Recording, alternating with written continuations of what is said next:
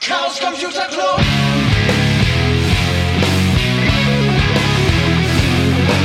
If you want things to get better, you're going to have to stand for something. Willkommen zu den sibyllinischen Neuigkeiten. Heute vor dem Chaos Communication Camp.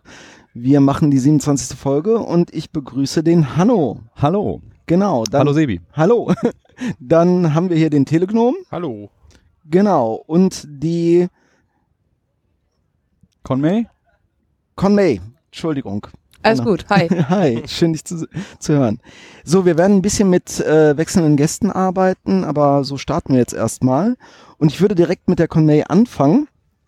Du gehörst ja zum Team, das diese großartige Chaos-Post aufgebaut hat und die auch hier auf diesem äh, Event wieder aktiv ist. Ich äh, habe euch schon rumlaufen gesehen. Was gibt's denn? Also vielleicht, dass du erstmal erklärst, so was ihr überhaupt anbietet als Chaos-Post und dann, was es so Neues gibt. Anbieten tun wir eigentlich nicht viel, außer halt Chaospost, beziehungsweise nein, eigentlich nur die Orga dafür. Genau genommen ist das eine Idee, die ist auf dem Kongress vor zwei oder drei Jahren entstanden, ähm, als jemand sagte, wäre ja cool, wenn man irgendwie so Post einander schicken könnte, so auf dem Event. Mhm. Der Kongress ist ja jetzt auch nicht mehr so klein. Äh, Das Ganze ist darin geendet, dass Leute irgendwie kamen mit, ja, aber ich möchte meiner Oma auch einen Gruß schicken können. Karten gibt's jetzt ins gibt's jetzt zur Genüge auf solchen Events mit allen möglichen Sprüchen, Logos von Hackerspaces und so weiter. Und dann haben wir gesagt, ja gut, warum nicht? Und haben dann letztendlich den gegenüberliegenden Globus, das ist so ein großer Verkaufsladen und sämtliche Mhm. darin befindlichen kleineren ähm, Locations, also wir haben die einfach leer gekauft, briefmarkentechnisch. Okay. Im Jahr drauf haben wir dann das Hauptpostamt in Leipzig leer gekauft, briefmarkentechnisch. Und äh, seitdem wachsen wir halt einfach kontinuierlich. Die Idee ist einfach, du schnappst dir eine Postkarte, schreibst die an einen beliebigen Menschen und sie wird dann durch uns zugestellt. Wenn das auf Events intern ist, entsprechend Adressierung, nach extern ähm, eine saubere Adresse, die die Deutsche Post auch versteht und dann wird das an unseren Dienstleistungspartner weitergereicht. Ja, das ist sehr Entsprechend großartig. frankiert selbstverständlich. Okay, ich habe auch was von ähm, zeitlicher Post gehört, dass du quasi sagen kannst, ich möchte jetzt gerne nicht nur dieses Event, sondern auch ein anderes äh, Event in der Zukunft äh, beschicken mit einer Karte. Das geht auch, ne? Logisch. Gar Ja. kein Problem. Also wir auf den Events, auf denen wir vertreten sind, ähm, haben wir das Equipment dabei. Wenn wir selbst nicht vor Ort sind, dann geben wir das meistens in irgendeiner Form irgendwie irgendwie mit. Mhm. Ist halt Chaos Delivery, musst du halt mit einrechnen. Ja, das ist aber sehr cool. Was Wie weit in die Zukunft geht ihr da? ähm, das Maximum, was wir gekriegt haben, war 2040, glaube ich. krass. So, das ist so die, die, die jetzt momentan auf Lager liegen. Und, und da gibt's dann so ein Headquarter, wo die eingelagert werden. Nach Das ist dezentral tatsächlich. Ah. Äh, wir sind da nicht so. nee, das ist natürlich viel besser dezentral, wie wir alle wissen. Immer. Das ist cool. Ähm, wie sieht das denn aus? Was für Equipment? Also ich finde ja eure Postkarten erstmal großartig so. Habt ihr die designt? Werden die euch gegeben von anderen Leuten? Wie sieht das aus? Genau, da liegen so ein paar. Es ist Bestimmt ganz großartig. Genau, die werde ich noch beschreiben. Ihr werdet die großartige Aufgabe bekommen, meiner ganzen Familie Post zukommen zu lassen.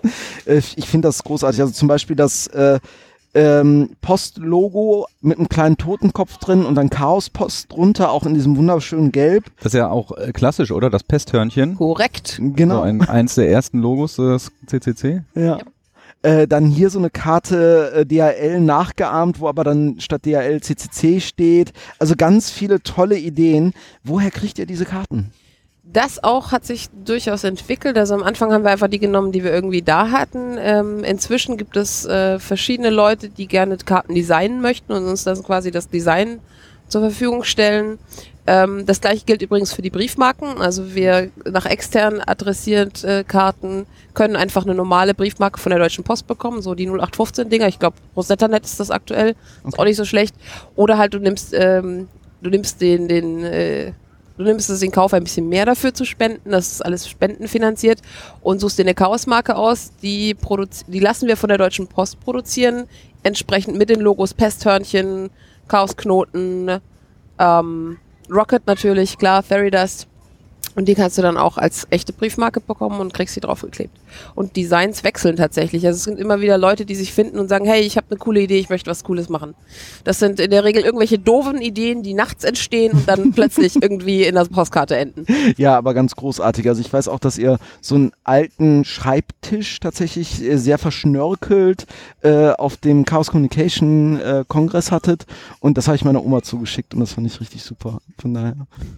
Ja, ähm, also die, du hast gerade gesagt, du lässt, ihr lasst die von der Deutschen Post produzieren. Die bieten, bieten das an sowieso oder habt ihr da irgendwie einen Ja. direkten tollen Draht gefunden? Ja, das ist ein bisschen komplizierter. Also die, äh, die Deutsche Post bietet das tatsächlich an, dass du Customized Stamps äh, drucken lassen kannst, die dann auch tatsächlich gültig sind. Die lassen sich das natürlich vergolden. Das heißt, wenn du das irgendwie bezahlbar haben möchtest, musst du schon eine deutlich höhere Auflage drucken als nur so 20, 30 Stück. Mhm. Ähm, wir drucken die in der Regel so zwischen 800 und 1000 Auflage. Die, ähm, die, die, die, die Motive, die wir dafür haben, also Chaosknoten und so weiter, sind generell natürlich unterliegen die erstmal den AGBs, dann unterliegen die dem deutschen Postgesetz. Man darf sich da also durchwühlen, das war jetzt nicht unaufwendig. Und dann Okay. sowas wie Pesthörnchen ist natürlich dazu geneigt oder geeignet, mit dem offiziellen Logo verwechselt zu werden, weshalb sie das grundsätzlich nicht erlauben. Ja, dass das Pesthörnchen jetzt drauf ist, ist halt ups. Hat uns auch nur, ich glaube, vier oder fünf Versuche gekostet, insofern. Ach so. Aber Aber dann, wir haben's. man kann dann immer wieder versuchen und hoffen, dass es dann irgendwann. Wir haben es jetzt einmal durchgekriegt, also werden wir das höchstvermutlich einfach wieder bestellen können, weil dann keiner mehr, also die werden manuell geprüft, Mhm. Bestellungen.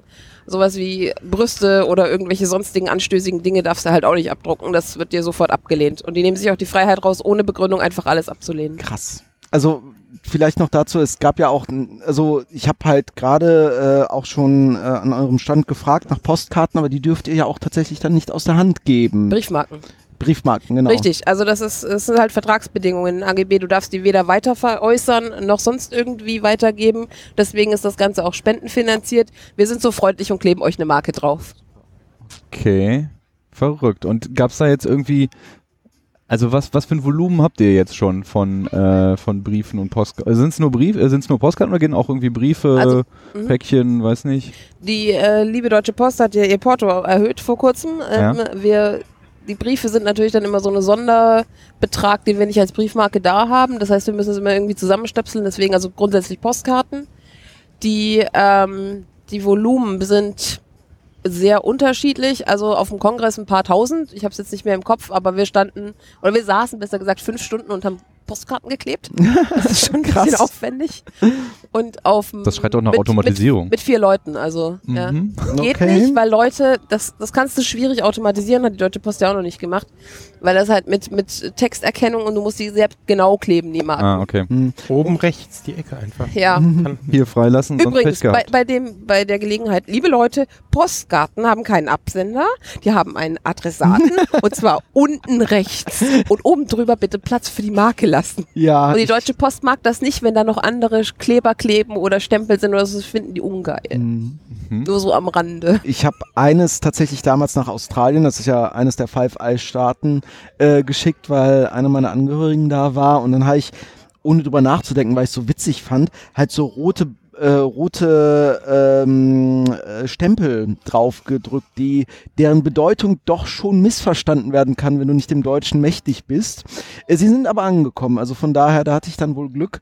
Äh, natürlich finde ich auch ganz schön, dass ihr quasi ja auch zeigt, dass das Postgeheimnis könnt ihr einfach nicht wahren an der Stelle und äh, Ja. Das finde ich eine total schöne Geschichte, das dann eigentlich mit Pot Postkarten auch so zu symbolisieren. Krass, es gibt auch eine, das es gibt eine wunderschöne Karte, äh, If you can read that, my crypto failed. Ja, Die richtig. finde ich exemplarisch wunderbar. Was ist mit Ende-zu-Ende-Verschlüsselung? Kann man da, kann man seinen, man, also man kann quasi selber seinen Hm. Text dann PGP verschlüsseln und, und kryptomäßig draufschreiben, dann muss der andere es wieder. Klar, Aber ihr bietet das nicht irgendwie an, da so als MIDI. das tut mir sehr leid, das ist noch kein offizieller Service der Chaos Post. Ich werde diese Anregung gerne mitnehmen. Finde ich cool. Fände ich eine super Geschichte so. Aber dann muss ja auch das Geheimnis irgendwie ausgetauscht werden.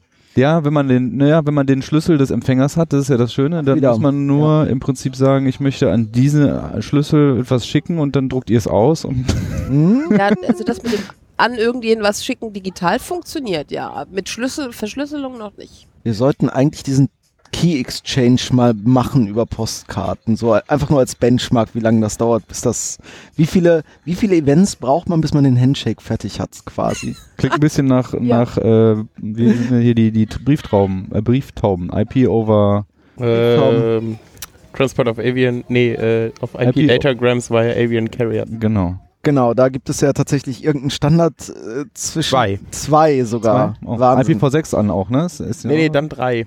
Ach so. okay. Zwei zu IPv4 meine ich. Alleine. Also, wenn ich mich nicht irre, gerade. Ja, cool. Konntet ihr denn auch, äh, mh, lieber Telegnom, äh, die Chaospost dazu benutzen, um hier das Event äh, hinzuschicken? Leider nein. Passte nicht auf Postkarten. Passte nicht auf Postkarte, nicht so ganz. Nee. Ja, sehr schön.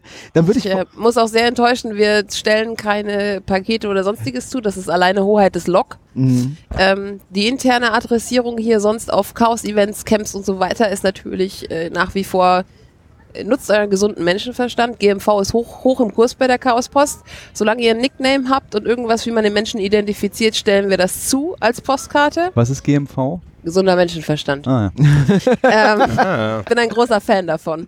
sehr schön. Wir haben auf kleineren Events ab und zu Ausnahmen von der Regel, so ein Mate per Nachnamen oder so, wenn genug Engel da sind, die sich bereit erklären. Generell möchte ich noch anmerken, die Adressierung intern. Je mehr ihr an Details loswertet, desto einfacher findet die Karte ihren Empfänger. Es kommen aber auch so schöne Sachen an wie der Random Angel da hinten. Oder der mh, an die ISS habe ich mir sagen lassen, die Karte ist auch zugestellt worden, digital zwar nur, aber kam an. Also Chaos Post schafft auch das. Und ähm, so Sachen wie der Typ mit den langen braunen Haaren und der Freundin in Paris, sogar das wird zugestellt. Also Wie viel bleibt über am Ende so eines Events? äh, unterschiedlich, sehr unterschiedlich, je nachdem, wie lange nach dem Event Leute glauben, noch irgendwie bei der Chaos Post was einschmeißen wollen zu müssen, Hm, nachdem wir okay. geschlossen haben. So meistens ist es so ein Dutzend, würde ich sagen, die wir mitnehmen. Da habe ich auch mitbekommen, dass ihr jetzt Postkästen auf dem ganzen Event verteilt bzw. zertifiziert habt. Wie sieht's da aus? Das sind offizielle Post-Drop-Points. Okay. Zwei davon erkennt man ganz, ganz einfach, weil das gelbe Blechkasten sind mit Pesthörnchen drauf. Wir stellen aber auch Zertifizierungen aus für selbstgebaute Postkästen. Da kann man dann einfach eine Karte reinschmeißen und das wird dann in der postgenehmen Abständen geleert. Ah, okay. Und Zertifikate gibt's am Hauptpostamt okay, genau. Und wenn der, der die Chaospost was zertifiziert, was muss da so an Außenmaßen gegeben sein oder was Gibt es da einen da Standard, den man sich durchlesen kann irgendwie? Ja, Selbstverständlich haben wir, äh, ist, ist, Refer ist im, auf unserer Homepage verlinkt, äh, auf der Website. Die Anforderungen sind eigentlich wetterfest weitestgehend. Äh, eine Karte muss natürlich reinpassen und am besten irgendwie verschließbar. Also wir freuen uns, wenn wir einen Schlüssel in die Hand gedrückt kriegen zum vorherigen Schloss, damit wir halt das auch regelmäßig tatsächlich offiziell leeren können. Okay, aber bislang ist das eine Events-Only-Geschichte, ja? Oder haben schon Leute angefangen, sozusagen zwischen den Events äh, irgendwo irgendwelche Kästen hinzustellen und die dann Mm, anzu, anzulaufen oder so? Also äh, betriebene Kästen gibt es meines Wissens nach noch nicht. Tatsächlich aber gibt es zwischen den Events immer mal so direkte Wege. Für Leute, die nicht auf dem Event waren, wo ich aber weiß, den treffe ich nächste Woche eh im Space oder Ja. so, dann Mhm. das ist passiert doch sowieso schon. was so, so zwischen den Events funktioniert, so Chaos-Logistik. Ja. Irgendwie man wirft was in Hackerspace A ab und irgendwie kommt es in Hackerspace B dann Korrekt. doch an. Ja, Ja. da habe ich gleich auch noch eine Story, ja. Okay, Da fällt Chaospost mit runter. verstehe. Und wie ist das mit Poststempeln? Das ist ja noch so das, das nächste neben Briefmarken, so das nächste offizielle Ding, was, was es gibt bei der Post. Gibt es da auch was? Ja, wenn ihr die Zertifikate betrachtet, dann sind die äh, relativ generisch, werden dann aber natürlich mit dem aktuellen Stempel des jeweiligen Events versehen. Also es gibt einmal den Chaospost-Stempel, der dann äh, offiziell gestempelt, den wir auch für die Beschwerden des Salzamts im Übrigen verwenden. Und äh, dann gibt es die Eventstempel, die dann quasi die Aktualität der Zertifizierung nachweisen. Von den Briefkästen jetzt. Äh, von der Briefkastenzertifizierung, da könnt ihr es Ah, alle sehen. Und ja. wenn wir mit der Chaospost transportieren, dann äh, auf Eventintern so, dann stempeln wir natürlich auch, was das Zeug hält. Okay, aber die Briefe, die nach draußen gehen, die dürft ihr nicht abstempeln, das macht nein, dann schon nein, die nein, Post das macht die. Deutsche Post, genau. Das heißt, am Ende oder auch schon zwischendurch gibt ihr eine riesen, riesen Kiste dann bei der Post ab? Täglich. Täglich. Für das Event ist es so, also für jetzt für das Camp haben wir am ersten, also an Tag 0 hatten wir roundabout, lass mich lügen, so 57 deutschlandweit und ich glaube 18 internationale Karten. Und äh, Tag 1 hatten wir, lass mich lügen, 270 plus 35 plus 16. Ich habe dreimal gezählt. Mhm. Ähm, und international um die 40, würde ich sagen. Beeindruckend. Nicht schlecht. Aber äh, bei der Post selber habt ihr jetzt noch keine Rückmeldungen irgendwie von bekommen, dass das irgendwie toll ist oder komisch ist oder missbilligt wird ähm, oder begeistert nein. aufgenommen wird? Nein, nein, nein. Die, die Deutsche Post ist dafür. Äh, nein, wir haben bisher noch keinerlei Rückmeldung bekommen lassen. Es, es ist auch noch nicht, äh, es hat mir noch niemand gesagt, beziehungsweise uns ist nicht zu Ohren gekommen, dass irgendjemand mal ähm, sich beschwert hätte, dass der Postkasten vor dem Kongress, nach dem Kongress immer so voll sei oder ähnliches. Das ist also bisher noch nicht passiert. Das ist zum Glück ein großer, da passt immer alles rein. Ich glaube auch, dass die, ich glaube auch, dass die ähm, Post, ja, wir haben ja gerade ein bisschen Windprobleme und versuchen das rauszuregeln. Ähm, genau, also ich glaube, da ist die Post auch wirklich äh, insofern fähig, äh, da einiges zu leisten. Natürlich könnte man mal versuchen, die richtig zu fladden, so wenn jeder Teilnehmer vom, äh, Camp, äh, vom, vom Kongress da einmal so eine Postkarte schreibt, wäre ja mal ein schöner Bench. Flattet die halt Benchmark. nicht, flattet die halt nicht, ne? Also hast du keine Chance, weil wenn du so eine Postwurfsendung an alle Leipziger Haushalte hast, haben die viel mehr zu tun. Das ist so, Ja, das ist, fällt nicht auf in der Ja. Großstadt. Ja. Wenn du hier in den- Mildenberg wahrscheinlich 17.000 Karten geben würdest, Ja, äh, da wären die ne, so ein bisschen äh, überfordert, aber ähm, ich glaube in einer Stadt wie Leipzig, ähm, da lä lächeln die milde. Ja, natürlich. Äh, hier der Dorfträger, äh, äh, äh, Briefträger, der soll ja jetzt auch nicht äh, leiden. So ist es ja nicht. Ja, cool. Aber, aber. Es ergeht der Aufruf an alle äh, HörerInnen und BesucherInnen der Chaos-Events, mehr Post zu verschicken. Auf jeden Fall. Vor allen Dingen ist es auch immer eine gute Gelegenheit, jemandem einfach mal irgendwie einen netten Gruß zu senden oder mal Danke zu sagen an die Heaven Kitchen, an die Leute, die hier alles aufbauen und Zeug ranschleppen und wen auch immer ihr schon immer mal grüßen wolltet. Die Idee dahinter ist auch so ein bisschen, da das, die, die Austragenden sind ja auch alles Teilnehmer, die irgendwie mal eine Karte oder mal für längere Zeit Karten zustellen wollen. Und dadurch lernt man das Event auch einfach ganz anders kennen, weil du musst dich durchfragen, du lernst neue Leute kennen, du siehst, wo so Sachen sind. Es ist auf jeden Fall ähm, immer ein paar Minuten wert. Auf Also- jeden Fall. Also es macht euch oder dir auch mehr Spaß als Arbeit, ja? Definiere Arbeit. Ärger vielleicht, weiß nicht. Das sind Menschen, das geht nicht ohne Ärger. Hm. Ja, aber, aber im Moment ist es noch mehr Spaß als Ärger. Äh, definitiv ja. Also ich selbst trage auch sehr selten aus. Ich kümmere mich mehr um das Backoffice, dafür, dass die Briefmarken da sind, dass das sauber gelabelt ist, dass die Adressierungen passen und so ein Kram. Mehr so das, das Backoffice-Orga-Gedöns. Austragen tun hauptsächlich tatsächlich die Leute, die hier auf der Veranstaltung sind.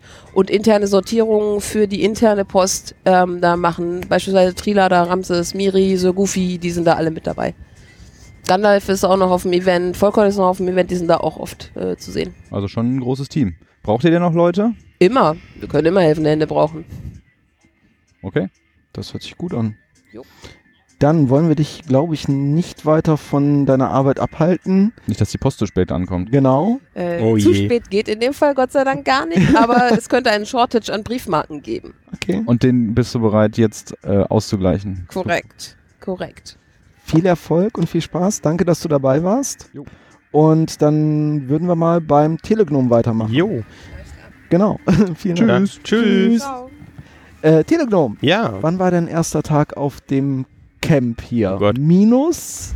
nee, weiß ich gar nicht so genau. Es war der achte, achte. Krass. Also du bist schon äh, mehrere Wochen quasi hier auf dem Gelände und hast äh, mitgeholfen aufzubauen. Was ist das Erste, was aufgebaut wird?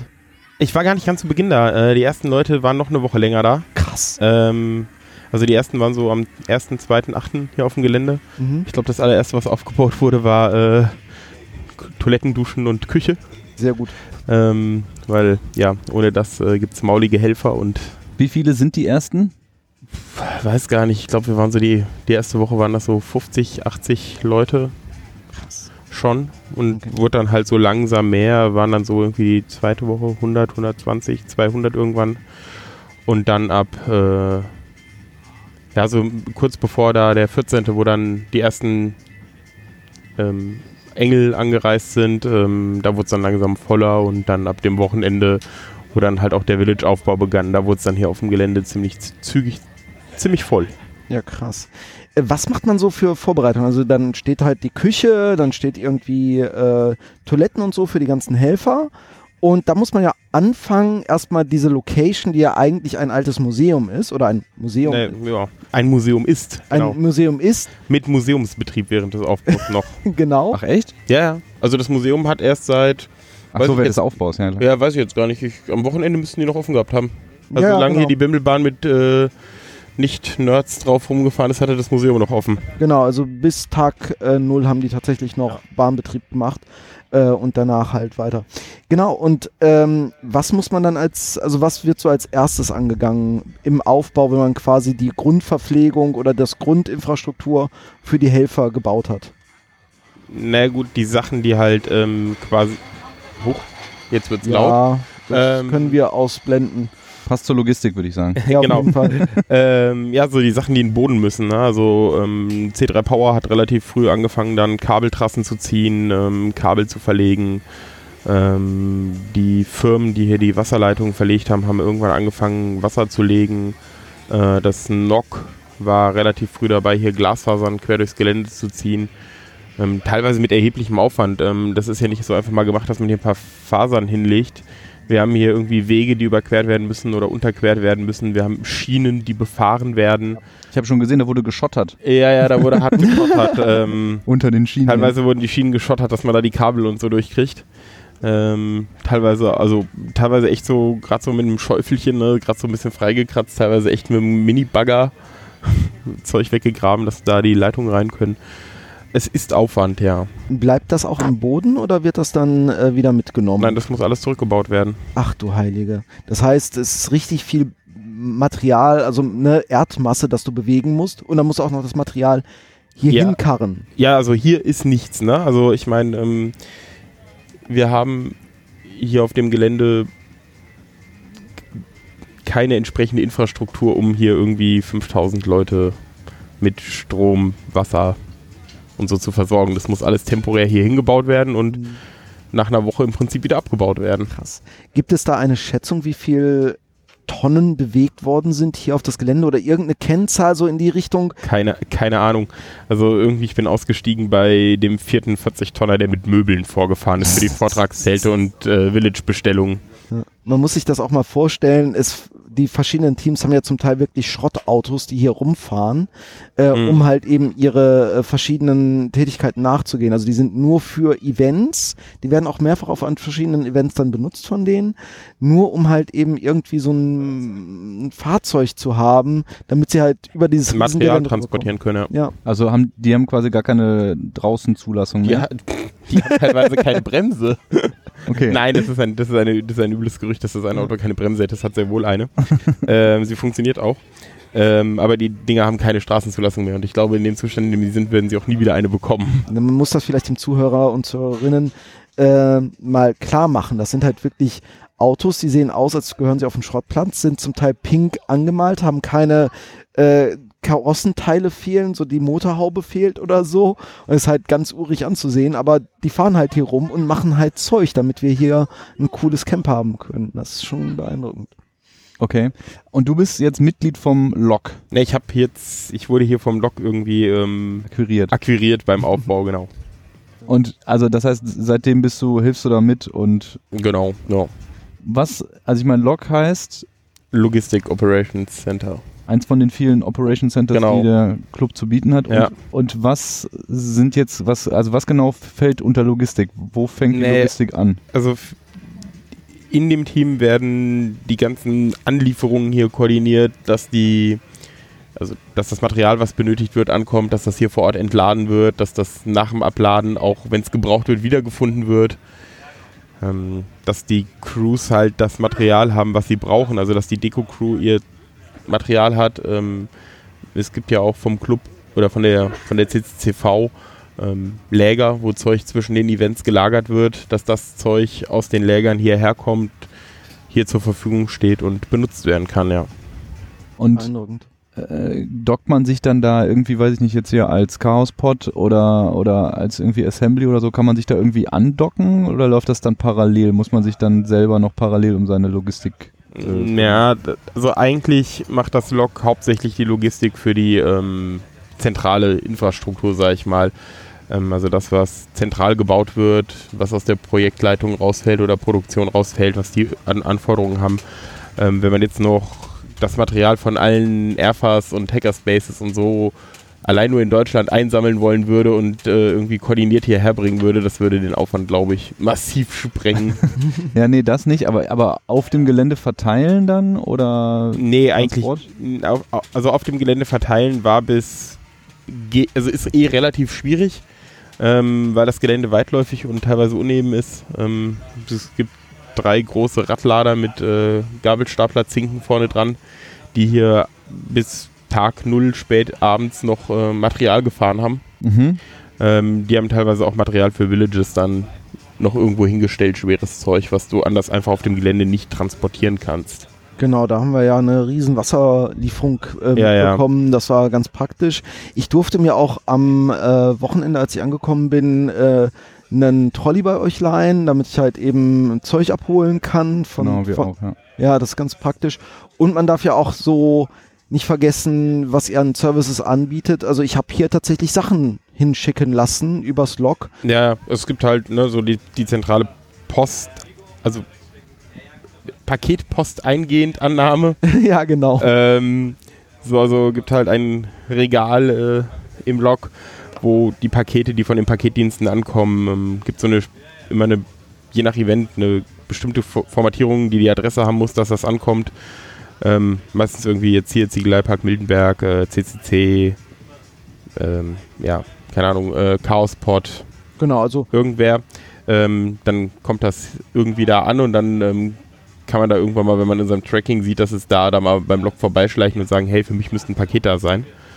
Ähm, dann wird es einem daraus gesucht. Genau, so habe ich das auch gemacht. Also ich habe tatsächlich äh, ne, Ziegelei Park Mildenberg, Mhm. äh, Event, äh, äh, Village und dann äh, mein Erfa benannt äh, da dran und dann halt mein Nick dahinter geschrieben und das ist angekommen. Hm. Deswegen hat dieser Akku, äh, dieser, dieses Notebook gerade einen Akku, da bin ich sehr dankbar für. Der ist mir tatsächlich zwei Tage vorher abgeraucht. es, es hat eine, mein nicht unbekannter äh, Hersteller von Arbeitssicherheits- äh, oder Arbeitsbekleidung. Ach, Ähm, der auch da hinten bei den Engeln arbeitet. ja, ja, ne? genau, genau. genau. Ja. Ähm, bei dem hatte ich noch äh, Arbeitshandschuhe nachbestellt für ein paar Leute.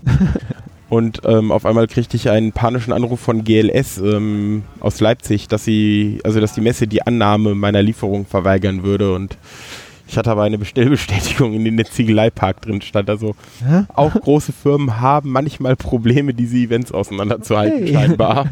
Okay, da haben sie in ihrer Datenbank wahrscheinlich noch irgendwie was. Ja, ja, ich habe keine Ahnung, wie sie das hingekriegt haben, aber grandios. Aber ich habe äh, gestern war ich auch kurz am Lok und da war gerade ein Transporter da voll mit äh, Päckchen und Paketen eines namhaften Online-Versandhauses. Die kommen dann da einmal im Schwung vorbei und Ja, die kommen mehrfach im Schwung vorbei, weil ähm, sie kriegen es natürlich nicht gestreamlined, dass man aus einem Logistikzentrum im Norden von Berlin ähm, einen LKW mit den Paketen losschickt. Nein, nein, da kommen natürlich alle bekannten Speditionsfirmen dann einmal. Hm. Es war auch sehr putzig. Wir hatten irgendwann eine Lieferung für das Polstermaterial, also das, das, die Füllung von Sitzsäcken bekommen. Mhm. Eine größere Sagen wir so, ähm, man ist hier offensichtlich auf größere Paketlieferungen nicht vorbereitet seitens, äh, seitens gewisser Unternehmen und die gute Dame musste dann zweimal fahren, weil äh, die Pakete nicht bei ihr ins Auto passten. Ach du Heilige. Das sind natürlich dann Gut, so Sitzsackfüllung ist halt auch unfair, ne? Das ist äh, kein Gewicht und viel Volumen. Mhm. Genau. Ich weiß auch, dass äh, die, wir haben ja hier so eine wunderschöne Palme stehen. Mhm. Das ist so eine ähm, ein Ständer mit Blättern dran, genau da vorne. Mit aus äh, die- Dreiecken, ne? Ja, das ist ganz großartig gemacht äh, und äh, das ist vom Hasi Space. Und ähm, da haben wir auch sind, äh, die, die äh, Sandsäcke, die da drunter sind, die wurden auch tatsächlich übers Log organisiert. Also von daher, Blei bestellen. ja, ja, super. Ja, Ja. das sieht, da sieht man, wie wichtig das eigentlich ist als äh, Operation Center und, und wie schön es da eigentlich ist, äh, da eigentlich ein gutes, gutes Team zu haben, was das gerockt kriegt. Seid ihr Lo- Logistiker oder im Log arbeiten da viele irgendwie Leute, die tatsächlich im, im wahren Leben irgendwie Ich was glaube damit tatsächlich niemand. Okay. Ich bin mir nicht ganz sicher, aber ich glaube nicht, nee. Aber wahrscheinlich viel irgendwie so LKW-Fahrer, Staplerfahrer? Nee, äh, auch nicht? äh, nee, nee, Staplerfahrer äh, wir, Klaus? nee, nee, äh, wir haben irgendwie zwei, drei Leute, äh, die wurden gefunden, die die Radlader fahren können und dürfen. Ähm, Also da ist, glaube ich, auch mehr das Können als das Dürfen ein Problem rechtlich auf so einem abgezäunten Gelände. Aber ähm, wir haben, oder dem Lok ist vor, boah, weiß ich gar nicht genau. Ich glaube, beim ersten Kongress in Leipzig jemand aufgeschlagen so, ja, ihm wäre ja grundsätzlich langweilig und er wäre jetzt LKW-Fahrer und früher hätte er ja was mit IT gemacht. Und also er darf, kann in seinem Urlaub durchaus sein LKW privat nutzen. Äh, da hat der Chef wohl nichts dagegen. So, also die ganz genauen Modalitäten kenne ich da nicht. Das ne, möchte jetzt nichts Falsches erzählen, aber er schlug halt mit seinem LKW da auf und meinte so, ja, Wo soll ich deswegen- hinfahren? Genau, deswegen hat das Lok jetzt seinen eigenen 40-Tonner mit Fahrer. Praktisch. Komfortabel. Ja, es ist nett. Ähm, also mittlerweile ist das, glaube ich, auch auf äh, arbeitsrechtlich und so, weil LKW-Fahrten und so, das ist jetzt ja nicht privat hier, wenn der für die CCTV GmbH fährt und schwierig ist das ähm, auf stabile Füße irgendwie gestellt, auch, dass man da vertraglich irgendwas gemacht hat, ähm, um das abzusichern. Aber prinzipiell ähm, hat das Lok seinen eigenen 40 Tonner mit Fahrer. Das ist beeindruckend. Und gerade wenn man so sieht, was hier eigentlich auf dem Gelände angekarrt wird, ist Ja, ja. durch ja allein, also der hat im Wesentlichen, glaube ich, die Transporte gemacht aus den ähm, Lagern, die wir haben und ähm, vor allen Dingen noch Material ähm, von anderen Veranstaltungen, die gerade so in der Nähe waren, ähm, auch hier rüber geschafft wurde. Aber da kommt schon immer mal was rum, ja. Mhm. Wie ist das mit der Logistik jetzt hier auf dem, äh, auf dem Camp? Ist es doch so, wenn ich das richtig verstanden habe, mit, dem, mit der Wasserversorgung und Entsorgung, die ist nur teilweise tatsächlich äh, Schlauch äh, Ja, gebunden und, und vielfach Container gebunden, oder? Ja, die, die, die Wasser, naja, eigentlich sollte die Abwasserversorgung, also für die, für die Duschen und Toiletten und so, das geht auf jeden Fall alles über verlegte, also entweder vorhandene Infrastruktur tatsächlich oder über eigens ver dafür verlegte. Ähm, aber es gibt teilweise Stellen, wo größere Villages oder so dann auch nochmal Wasser brauchten oder so, wo dann so ein IBC-Wasser halt steht. Also IBC so, IBC, das sind so diese ähm, Plastikfässer auf Palette quasi, also diese, diese Drahtgestelle, wo so ein Kubikmeter Ja. äh, Plastikwürfel drin sitzt. Ähm, da haben einige Villages, ähm, kriegen darüber ihr Wasser. Ja. Genau, also aber, da, sowas haben wir auch hier vorne Genau. stehen in unserem Village. aber so die Duschen und so sollten, also müssten, müssten eigentlich alle am Wasser hängen, soweit ich weiß. Das ist aber, wurde ja auch ja ähm, in Auftrag gegeben, quasi bei einer Firma die Wasserversorgung und Entsorgung hier zu machen, weil das, da hängt ein bisschen mehr dran, äh, das kann man Mhm. nicht mal so nebenbei leisten. Nee, dann braucht Weil Wasser ja in Deutschland auch wieder, äh, also eine sehr regulierte. Ja, also ne, wa- es ist, es ist ja kein Lebensmittel so gut reguliert in Deutschland wie Leitungswasser. Und wenn du hier sagst, du hast hier Leitungswasser, dann hast du da Auflagen und Anforderungen an diese Rohrleitung. Das, ähm, Ist das mit ein Grund, warum da hinten äh, oder bei einigen Toiletten die, äh, äh, die, die Spülbecken nicht mit angeschlossen sind und ich mir da deswegen die Hände da nicht waschen kann? keine Ahnung, warum die nicht mit angeschlossen Okay. sind. Und Aber das Keine Ahnung. klingt schlüssig, die Annahme, auf jeden Fall. Cool. Ich habe auch, wann war das denn gestern, glaube ich, gesehen, weil das, das Abwasser geht hier nicht irgendwie in den Kanal, sondern es wird vorne vor dem Camp in so Riesensäcken Ja, gefangen. teils, teils. Also so ein bisschen was schafft die örtliche Kanalisation hier weg. Ähm, es man schafft es leider nicht, äh, den, also der Wasserverbrauch ist so konstant über die Veranstaltungen oder so hoch auch, äh, dass man es nicht schafft zu sagen, so, okay, wir puffern das da nur und lassen es dann nachts halt so in konstant in die Kanalisation ab. Ähm, ich glaube, aktuell ist die Lösung, dass das teilweise mit LKWs irgendwo in, zu anderen Kommunen gefahren wird, die Kapazitäten in der Kläranlage frei haben. Äh, ja, also genau, ich hatte nämlich halt gestern gesehen, wie da so große orange beziehungsweise weiße, ähm, ja, LKW, wie heißen die denn so? Tankwagen, ja. Tankwagen, ne? Ja. So ähnlich wie die, die dann die, den, die Kanalisation auspumpen, äh, da aufschlugen und also ein richtig großer weißer und ein etwas kleinerer oranger und dann irgendwie diesen, diese Säcke da wieder ausgepumpt haben oder so. Aber das ist schon auch noch irgendwie am Rande eurer, eurer Zuständigkeit. Ja, nee. Ähm, also das Oder ist komplett eingekauft. Nee, das ist komplett eingekauft als Dienstleistung. Diese. Toiletten as a Service. Ja, nicht als a Service, aber das ist, ähm, da gibt es halt Firmen, die kennen sich damit aus. Ja. Die, das Material muss eh gemietet werden. Dann sollen die das bitte auch bedienen, weil man kann da wohl ziemlich leicht Fehler machen. Mhm. Und das gab es auch schon irgendwo beim Aufbau. Dann drückt er halt irgendwo Abwasser rückwärts wieder rein Oh. und äh, Hm, nicht so schön. äh, genau, ne, will man nicht. Und das ist vielleicht doch ganz gut, wenn man da jemanden hat, der zumindest grundsätzlich eine Idee davon hat, was er tut. Wie, wie viel Kontakt habt ihr? Also das ist eine äh, Leistung, die nach außen vergeben wird sozusagen oder von außen dazugeholt wi- wird für mir. Und was habt ihr sonst noch so für Kontakte nach außen? Und äh, also ich meine, manchmal so die, die große weite Welt draußen, die mit dem Chaos sonst nichts zu tun hat, wenn die dann in Kontakt gerät mit dem Chaos, dann ist das ja, gibt, gibt ja immer Reaktionen. Jetzt interessiert mich, wie, wie reagieren diese Firmen? Da habe ich gar nicht so, so viel mit, also da habe ich, da, da hab ich keine Berührungspunkte mit, ne? Ich mache da so, ich helfe da halt, aber ich ähm, bin da Nicht so. bin da nicht in, Okay. in Involviert. irgendwelche Absprachen involviert oder so, überhaupt nicht. Ähm, Genau. es ist aber. Ich habe immer so den Eindruck, dass ähm, die meisten damit relativ gut umgehen können, weil die irgendwie eine Rechnungsadresse haben, die irgendwie so, naja, ne, ist halt irgendwie eine GmbH, steht irgendwie eine Rechnungsadresse dran. Mhm. Äh, die wollen das da irgendwie für ein Festival auf dem Acker haben. Äh, damit kommen die, glaube ich, schon zurecht. Hm. Wenn ich mir so die Toiletten auch anschaue, ist das ja genau dieser Bedarf, den die da eigentlich erfüllen, diese Zulieferer, und die werden dann auch ihren anderen Kunden haben, die äh, entsprechend Ja, und ich Festivals- glaube, denen ist das völlig egal, ob die jetzt hier, ne, also die lachen wahrscheinlich noch über die 5000 Leute. Ja. ja, ja. Äh, wenn ich mir vorstelle, dass zu so einem Rockfestival. Ja, wenn ich so. mir überlege, dass so Wacken oder eine Nation oder so oder, oder äh, Fusion bespielt werden muss, Hm. ähm, ist das hier doch eher noch überschaubar in der Größe. Okay. Und auch die Leute, die dann hier tatsächlich arbeiten, also die Lkw-Fahrer oder so, das ist jetzt auch nichts ähm, Außergewöhnliches für die, meinst du? Nee, glaube ich nicht. Also, äh, also die, die Leute auf dem Gelände, die sind ja alle doch irgendwo näher dran. Das ist jetzt nicht so die, die Frage. Die Deko-Crews, die hier teilweise ja auch, ähm, oder die hier die Deko bauen, ähm, zu denen hat der Club ja schon seit langen Jahren eigentlich eine Beziehung. Okay. Äh, die kennen den Wahnsinn schon. Aber ich glaube auch, ähm, dass die, die so eine Art Wahnsinn gewöhnt sind, weil ich glaube, das ist halt auf einer, auf anderen Festivals nicht viel anders. Hm. Also ich habe damals bei meiner ersten Kongresse, wo ich geengelt habe, tatsächlich auch mal so einen Zulieferer erlebt, der halt ne, so war von der Catering-Firma bestellt, wusste gar nicht, dass er da eigentlich durchs Chaos einmal durch muss und war komplett geflasht davon. Mhm. Aber ich denke mal, das sind dann auch die äh, Ausnahmen von der Regel an der Ja, Stelle. ja, und was halt, ähm, irgendwas war mir gerade noch. Nee, ansonsten, also was ich mitbekommen habe, so rein so, ne, so hier Schranke, LKW-Fahrer, jo moin, äh, Ladepapiere oder so, ne, ähm, Ja. waren die alle entspannt und das war, war jetzt für die nichts Ungewöhnliches, ne, die haben vielleicht mal ein bisschen komisch geguckt, weil ihr LKW mit dem Radlader abgeladen wurde und nicht irgendwie mit einer Hochameise.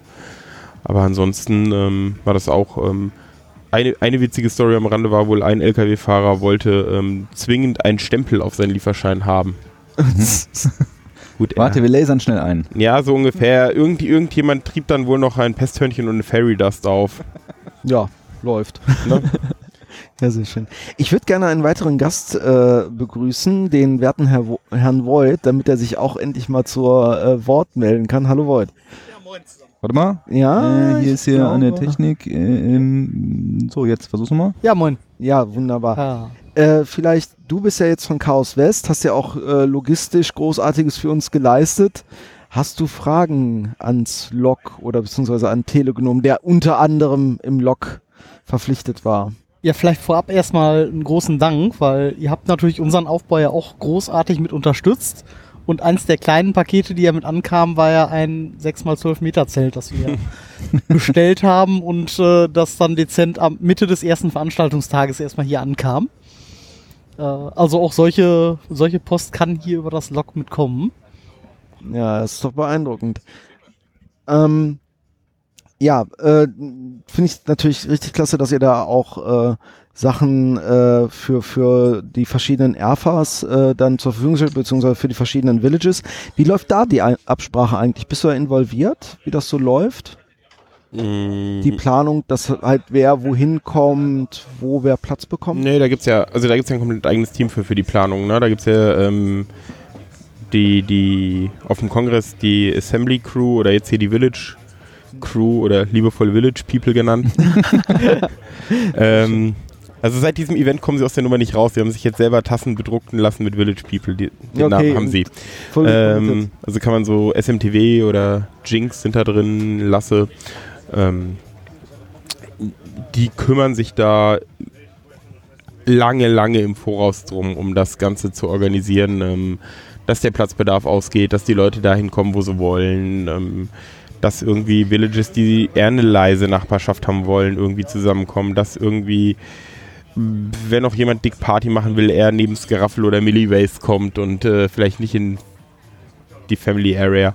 Aber ähm, auch das ist ähm, halt ein Best-Effort-Ansatz. Ähm, ich habe da schon, also ne, das ist halt auch so ein Problem, was sich, glaube ich, nicht vollständig lösen lässt, weil irgendwann hast du halt Bereiche, die aneinander grenzen, die nicht wollen und dann wird es immer unschön. Aber bislang ist es, glaube ich, noch recht ähm, Genau, aber harmonisch. die Absprachen waren ja auch jetzt schon Wochen vor, also es hat Wochen vor dem Event angefangen. Ich glaube Monate, also oder? Die ersten, also die ersten Planungen waren tatsächlich so März, April ungefähr. Ich glaube, das war bei euch natürlich auch nochmal spezieller, ne? Weil ihr mit, also ja quasi auch so wieder so ein, also Chaos West ja wieder so ein Meta-Village quasi macht, die ja intern selber nochmal eine eigene Ja, wir haben, Orga haben. Das wäre ja schon mal ein guter Zeitpunkt. Könntest du ja vielleicht kurz erzählen, was ist denn Chaos West eigentlich?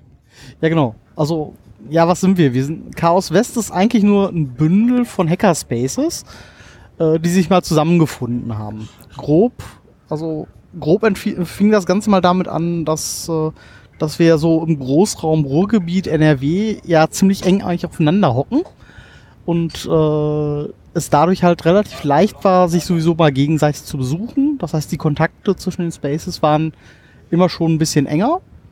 Und äh, wir haben erstmalig mit dem 31C3, also 2014 eigentlich angefangen, dass wir gesagt haben, hey, wenn diese Großveranstaltungen sind, da können wir doch eigentlich zusammen auch äh, Sachen schaffen und vor allem sowas machen wie, wir mieten uns vielleicht gemeinsam einen Transporter und ähnliches, um mal diesen ganzen awesome Kram, den wir mitbringen wollen, auch dahin zu schaffen. Das war mal so der Startpunkt. Multilateral Multilateralismus sozusagen. Entgegen der heutigen, der, des heutigen Zeitgeistes fast schon. Sehr schön gesagt. Ja, genau. Ja, sehr schön. Okay, und wie, wie läuft da die Organisation? Also ist das, ist das wieder, ein- ist das wieder ein Verein oder äh, gibt es da irgendwie drei Leute, die das machen? Oder Ja. wie stellt man sich das vor? Also wir sind, äh, wir, Chaos West an sich hat keine feste Struktur. Äh, wir äh, treffen uns einfach nur untereinander. Äh, das sind, es gibt ein paar Leute, die sind fast immer mit dabei involviert. Äh, es gibt ein paar Leute, die, die sind mal, die sich mal mit einbringen. Da so ein gewisser Wechsel ist auch dabei. Äh, wir haben aber jetzt keine Vereinsstruktur. Es gibt äh, ein zentrales Konto, das wird von einem der, der Vereine, die mit engagiert sind, halt geführt. Damit wir halt sowas wie eine gemeinsame Kasse haben. Wo man so ein Zelt von kaufen kann? Genau. Über die man, also da haben wir eine nette Spende, also nette Großspende auch bekommen, die, die uns das halt mit ermöglicht hat. Und ähm, ansonsten sind wir aber wirklich sehr, sehr strukturfrei. Das heißt, auch so diese ganzen Abstimmungen untereinander sind sehr stark davon geprägt, dass viel miteinander diskutiert wird, viel, viel und lange auch über einzelne Details äh, diskutiert werden muss, äh, bis alle halt einen gewissen Konsens finden. Mhm. Ich finde das aber sehr gut gelöst, dieses Camp. Ich bin wirklich beeindruckt von der Arbeit. Und ihr habt ja hier einige Sachen auch aufgebaut. Erzähl mal so, was habt ihr an Infrastruktur jetzt für Chaos West äh, alles äh, zur Verfügung gestellt? Ähm, also jetzt fürs, fürs Village an sich haben wir maßgeblich äh, die äh, einmal die Zelte zusammengesammelt, die wir brauchen, also verschiedene Großzelte. Eins, das wir jetzt einkaufen konnten, ein paar weitere, die aus den verschiedenen Spaces mit hinzugekommen sind. Äh, dazu haben wir eine eigene Großküche mit aufgebaut. Das ist eine komplette Jurte, in die wir unten drunter dann nochmal einen Holzboden eingezimmert haben, äh, die halt zweimal am Tag wirklich komplett für die Mannschaft hier äh, kocht, damit alle Und das Frühstück liefert. und auch zusätzlich ein, ja, zusätzlich auch ein langes Frühstück auch noch liefert. Also wirklich eine, eine Vollversorgung für alle, die hier sind, äh, bereitstellt. Und halt so ein bisschen so, sag mal, die Organisation rundherum, also sowas wie Kontakt zum Log und zu den anderen äh, Organisationseinheiten ist so ein bisschen über unsere eigene Orga, sag mal, gebündelt. Aber also ich meine, in anderen in anderen Strukturen oder Hierarchien, man sagen wir in Parteien zum Beispiel, da gibt's ja Ortsvereine und dann gibt's diese Kreisverbände noch so dazwischen. Das heißt, da könnte man ja so ein bisschen den Chaos West im Prinzip einsortieren, so als Kreisverband der, der Ortsvereine, der ERFAs, aber soweit ist es halt noch vielleicht, hm? noch nicht, ja, oder? Ja, also ne, ist vielleicht ein Stück vergleichbar, aber halt wirklich ne, ohne wirklich eine, eine feste Struktur. Mhm. Ähm, dadurch ähm, Äh, dadurch ist es halt so immer noch so ein bisschen was Eigenes. Aber tatsächlich die Idee, ähm, die Idee hat im Chaos gewissen Anklang gefunden und es gibt auch gewisse andere weitere, ähm, äh, ich sag mal, ähnliche Strukturen. Zum Beispiel Chaoszone, die sich im Osten formiert hat und uns gestern ja auch hier ein nettes äh, Ostcare-Paket rübergeschickt Ja, haben. habe ich mitbekommen, das war ganz lustig. Genau.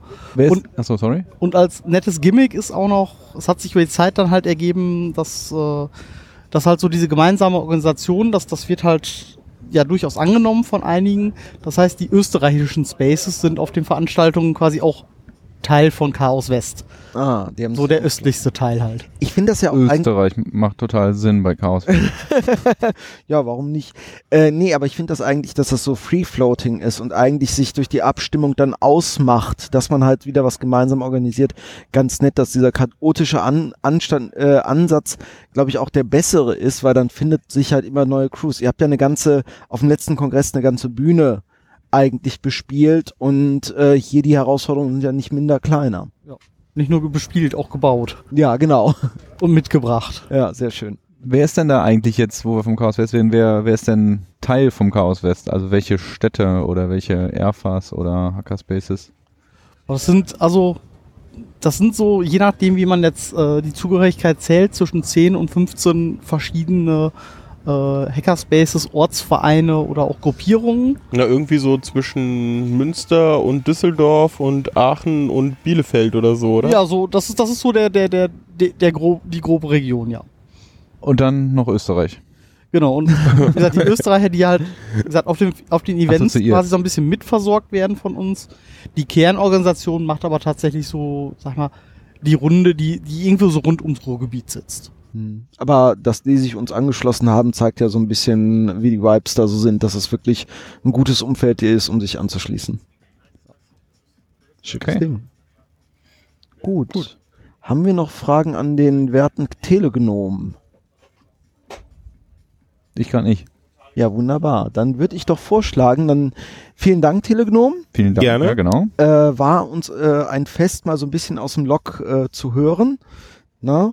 Und dann nehmen wir doch mal den nächsten Warte, Gast an eine Frage fällt mir gerade noch Ja. ein, äh, nachdem ich das gerade schon bei der, äh, bei der Post fragte. Braucht ihr noch äh, Mitarbeiter oder seid ihr Genau, eigentlich ganz, ganz glücklich mit eurer Ausstattung? Während der Veranstaltung Engel, die helfen, mit Sicherheit immer gesucht.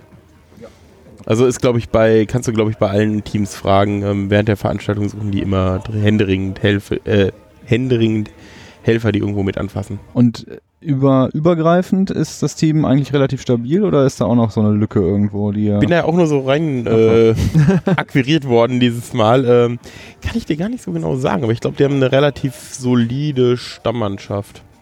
Okay. Also auch, geht auch da der Aufruf, mal nachgucken, ob man nicht eine Engelschicht dafür findet. Ja, grundsätzlich der Aufruf, ne? Äh, immer mal gucken, was ist an Engelschichten frei, sich überlegen, will man vielleicht helfen. Immer gern gesehen. Alles klar. Danke. Sehr schön. Ja, Voigt, dann vielleicht noch mal ganz kurz hier äh, zu dem Platz. Äh, hatten wir jetzt schon über die Palme so ein bisschen gesprochen? Das ist ja eigentlich eine ganz großartige äh, Installation. Genau, so, du hattest sie vorhin kurz schon Ja. erwähnt. Genau. Also die Palme, die Idee ist mal, äh, entstand mal in einem Brainstorming, ähm, als wir uns so ein bisschen zusammengesessen haben und gedacht haben, ja, was, was macht denn Chaos West aus? Wie können wir so ein bisschen ein gemeinsames Motto kreieren?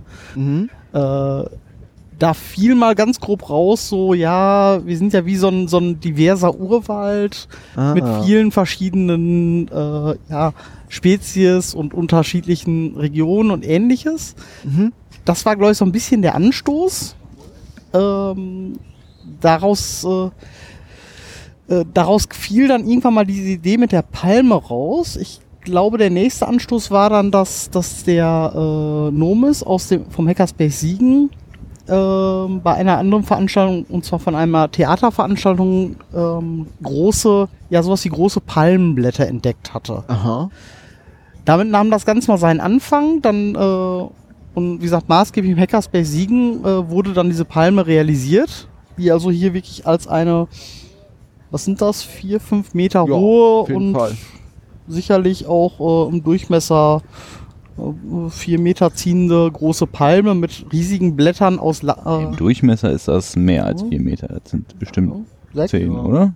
Aber das ist ja sehr leicht gebaut. Das sind ja, äh, er, das hat er mir tatsächlich erzählt, das sind Lattenroste. Genau. Ah. Alte Lattenroste, die dann halt weiß angestrichen worden sind mit äh, Muttern verbunden, so dass du halt diese wunderschönen Blätter äh, formen kannst und dann eben halt auch dort äh, entsprechend gegenleuchten kannst, dass du halt eben diese Farbwechsel hinbekommst und eigentlich auch das, diese, diese Atmosphäre schaffen kannst. Das finde ich eine ganz schöne Lösung. Ist so ein bisschen poly polygonmäßig, ne? Wie, wie so Wireframes von 3D-Modellen, also mit, mit Dreiecken, die irgendwie so dann die Struktur ergeben. Ja, genau. Also das ist, das ist eine ähnliche Konstruktion wie diese geodätischen Dö Dome, die ja auch hier mittlerweile sehr oft auf dem Camp zu finden sind. Und das ist eigentlich so ein, ein Seitenteil davon, Mhm. äh, was grob äh, ja so ein Blatt formt. Ja, sehr schick. Und es, und es fungiert jetzt sozusagen so ein bisschen nicht zur Beschattung, aber zumindest zur Signalisierung eines Treffpunktes oder Bänke, die da drunter stehen, wo man sich hinsetzen kann und einfach, wir treffen uns an der Palme.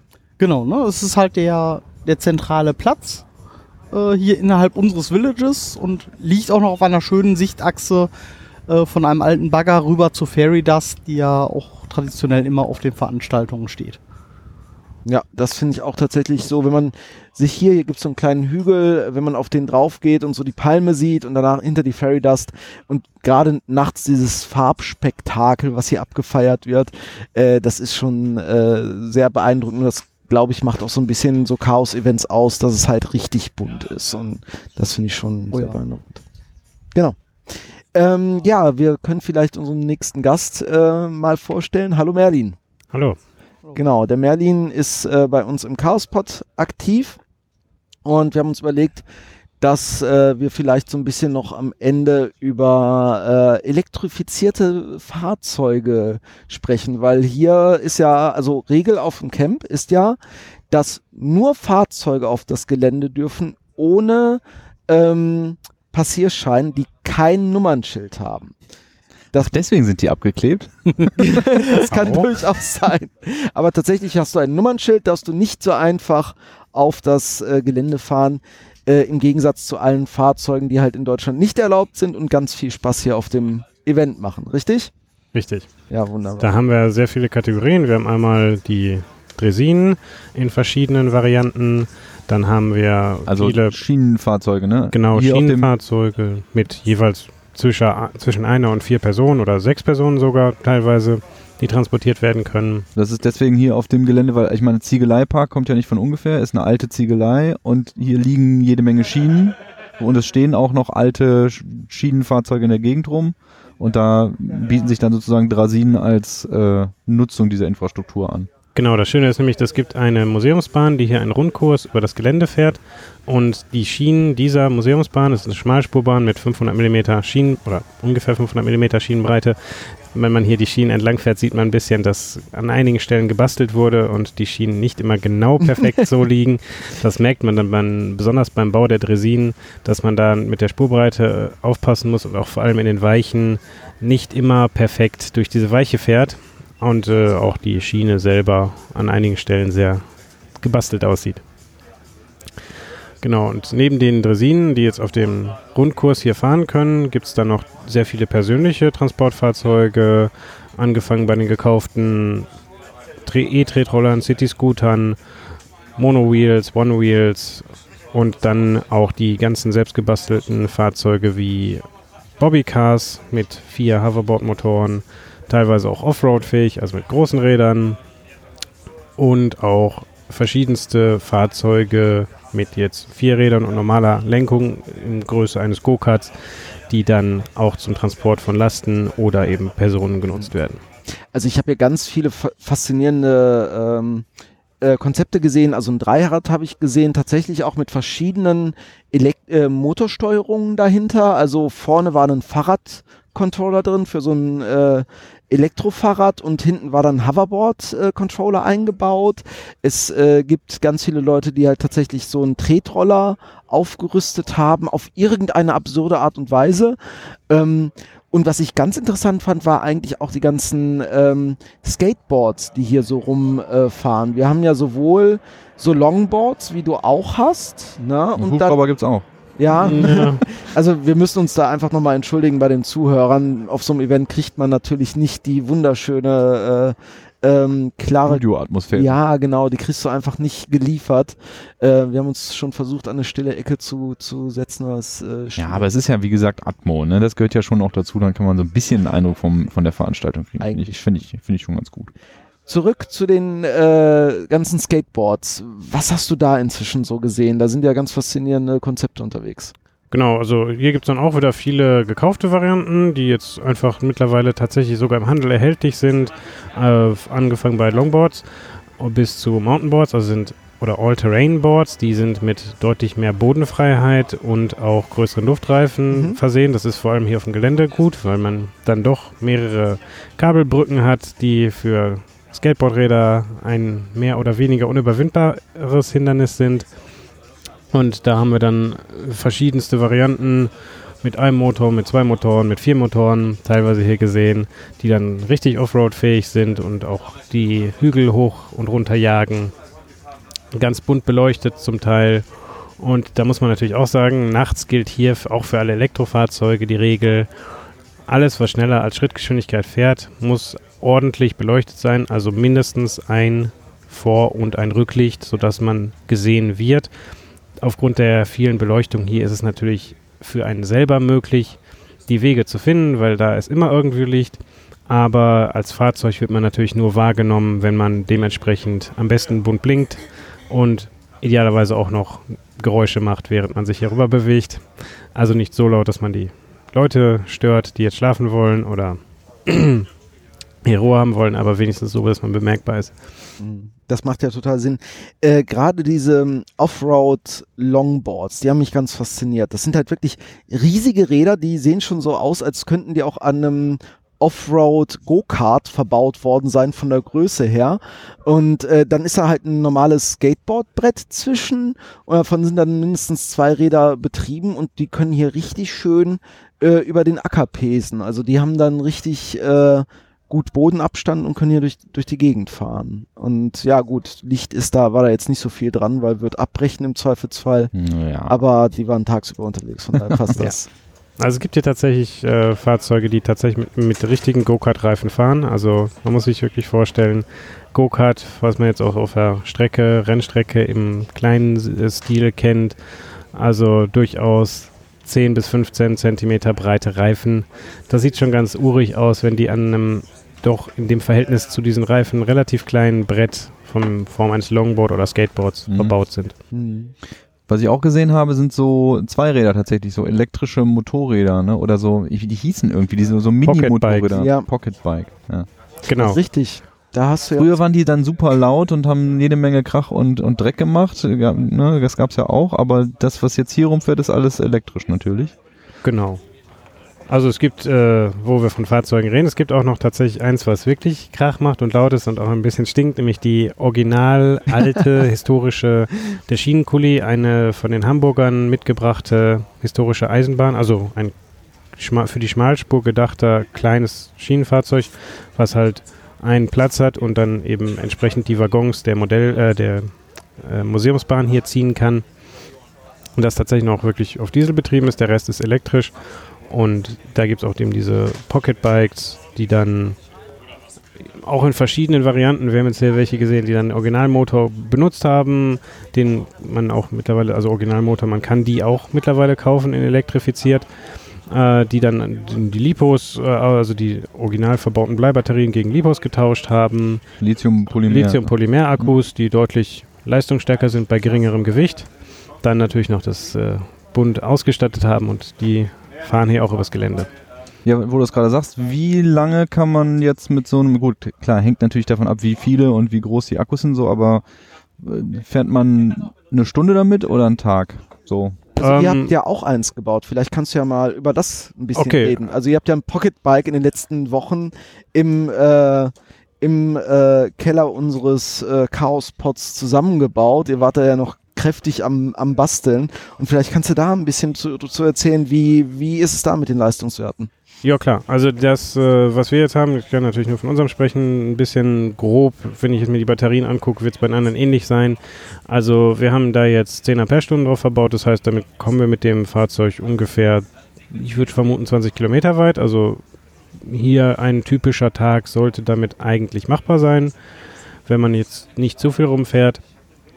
Und wir haben da jetzt bei dem Pocketbike den, äh, weil wir wollten es eigentlich leichter machen, wir waren original Bürstenmotor drin, der ist relativ schwer bei einer überschaubaren Leistung. Und wir haben dann einen bürstenlosen Gleichstrommotor da eingebaut und mussten dann dementsprechend die Antriebseinheit anpassen. Also das Kett, der ursprüngliche Kettenstern, der da drauf war, passte natürlich leider nicht auf den neuen Motor. Und dann äh, lief das auf ja, Basteln mit Riemen, Holz und 3D-Druck raus. Und ich bin selber beeindruckt, wie stabil dann doch Ausdrucke aus dem 3D-Drucker sind. Wir haben die nämlich komplett für das Antriebsrad, also die für die Kette, äh, für den Riemen, sowohl für die Riemenscheibe als auch für die Riemenscheibe am Motor, als auch die Riemenscheibe am Okay. Rad verwendet. Also die ganze Kraftübertragung Läuft bei dem. Fahrzeug läuft über 3D-gedruckte Aus- äh, Teile. Okay. Bis jetzt äh, können wir damit auch übers Gelände fahren und das äh, Fahrzeug wurde sogar schon vom ZERT akquiriert für Einsätze. Für Einsätze mit, mit einem Minibike. genau, Okay. um schnell von A nach B zu kommen. Ja, da haben die einen ganzen Fuhrpark von und ich glaube, da ist das auch gut eingesetzt. Ich glaube, ihr habt gestern sogar noch eine Lampe extra dran gemacht. Äh, Ja, die Lampe wird, äh, ist noch in Arbeit, aber wir haben tatsächlich äh, vom ZERT eine große Rundleuchte bekommen, die wir doch bitte noch an dem Einsatzfahrzeug befestigen möchten, um es halt auch einen optischen Signalgeber zu installieren. Mit welcher Farbe? In dem Fall jetzt orange. Okay. Aber ihr hattet ja schon Lampen dran. Also ihr habt ja relativ lange an so einer Arduino-Lösung ge gebastelt, damit ihr auch wirklich alle Lampen, die ihr daran verbaut habt, äh, funktionieren. Ja, die Bastelei. Aber wir haben tatsächlich, äh, ganz lustig, wir haben für die, eigentlich ein bisschen für die Mountainboards nach Lampen gesucht. Die waren etwas zu groß, um die an den Mountainboard zu befestigen und haben dann gedacht, ja, okay, wir haben ein Pocketbike, passen die super.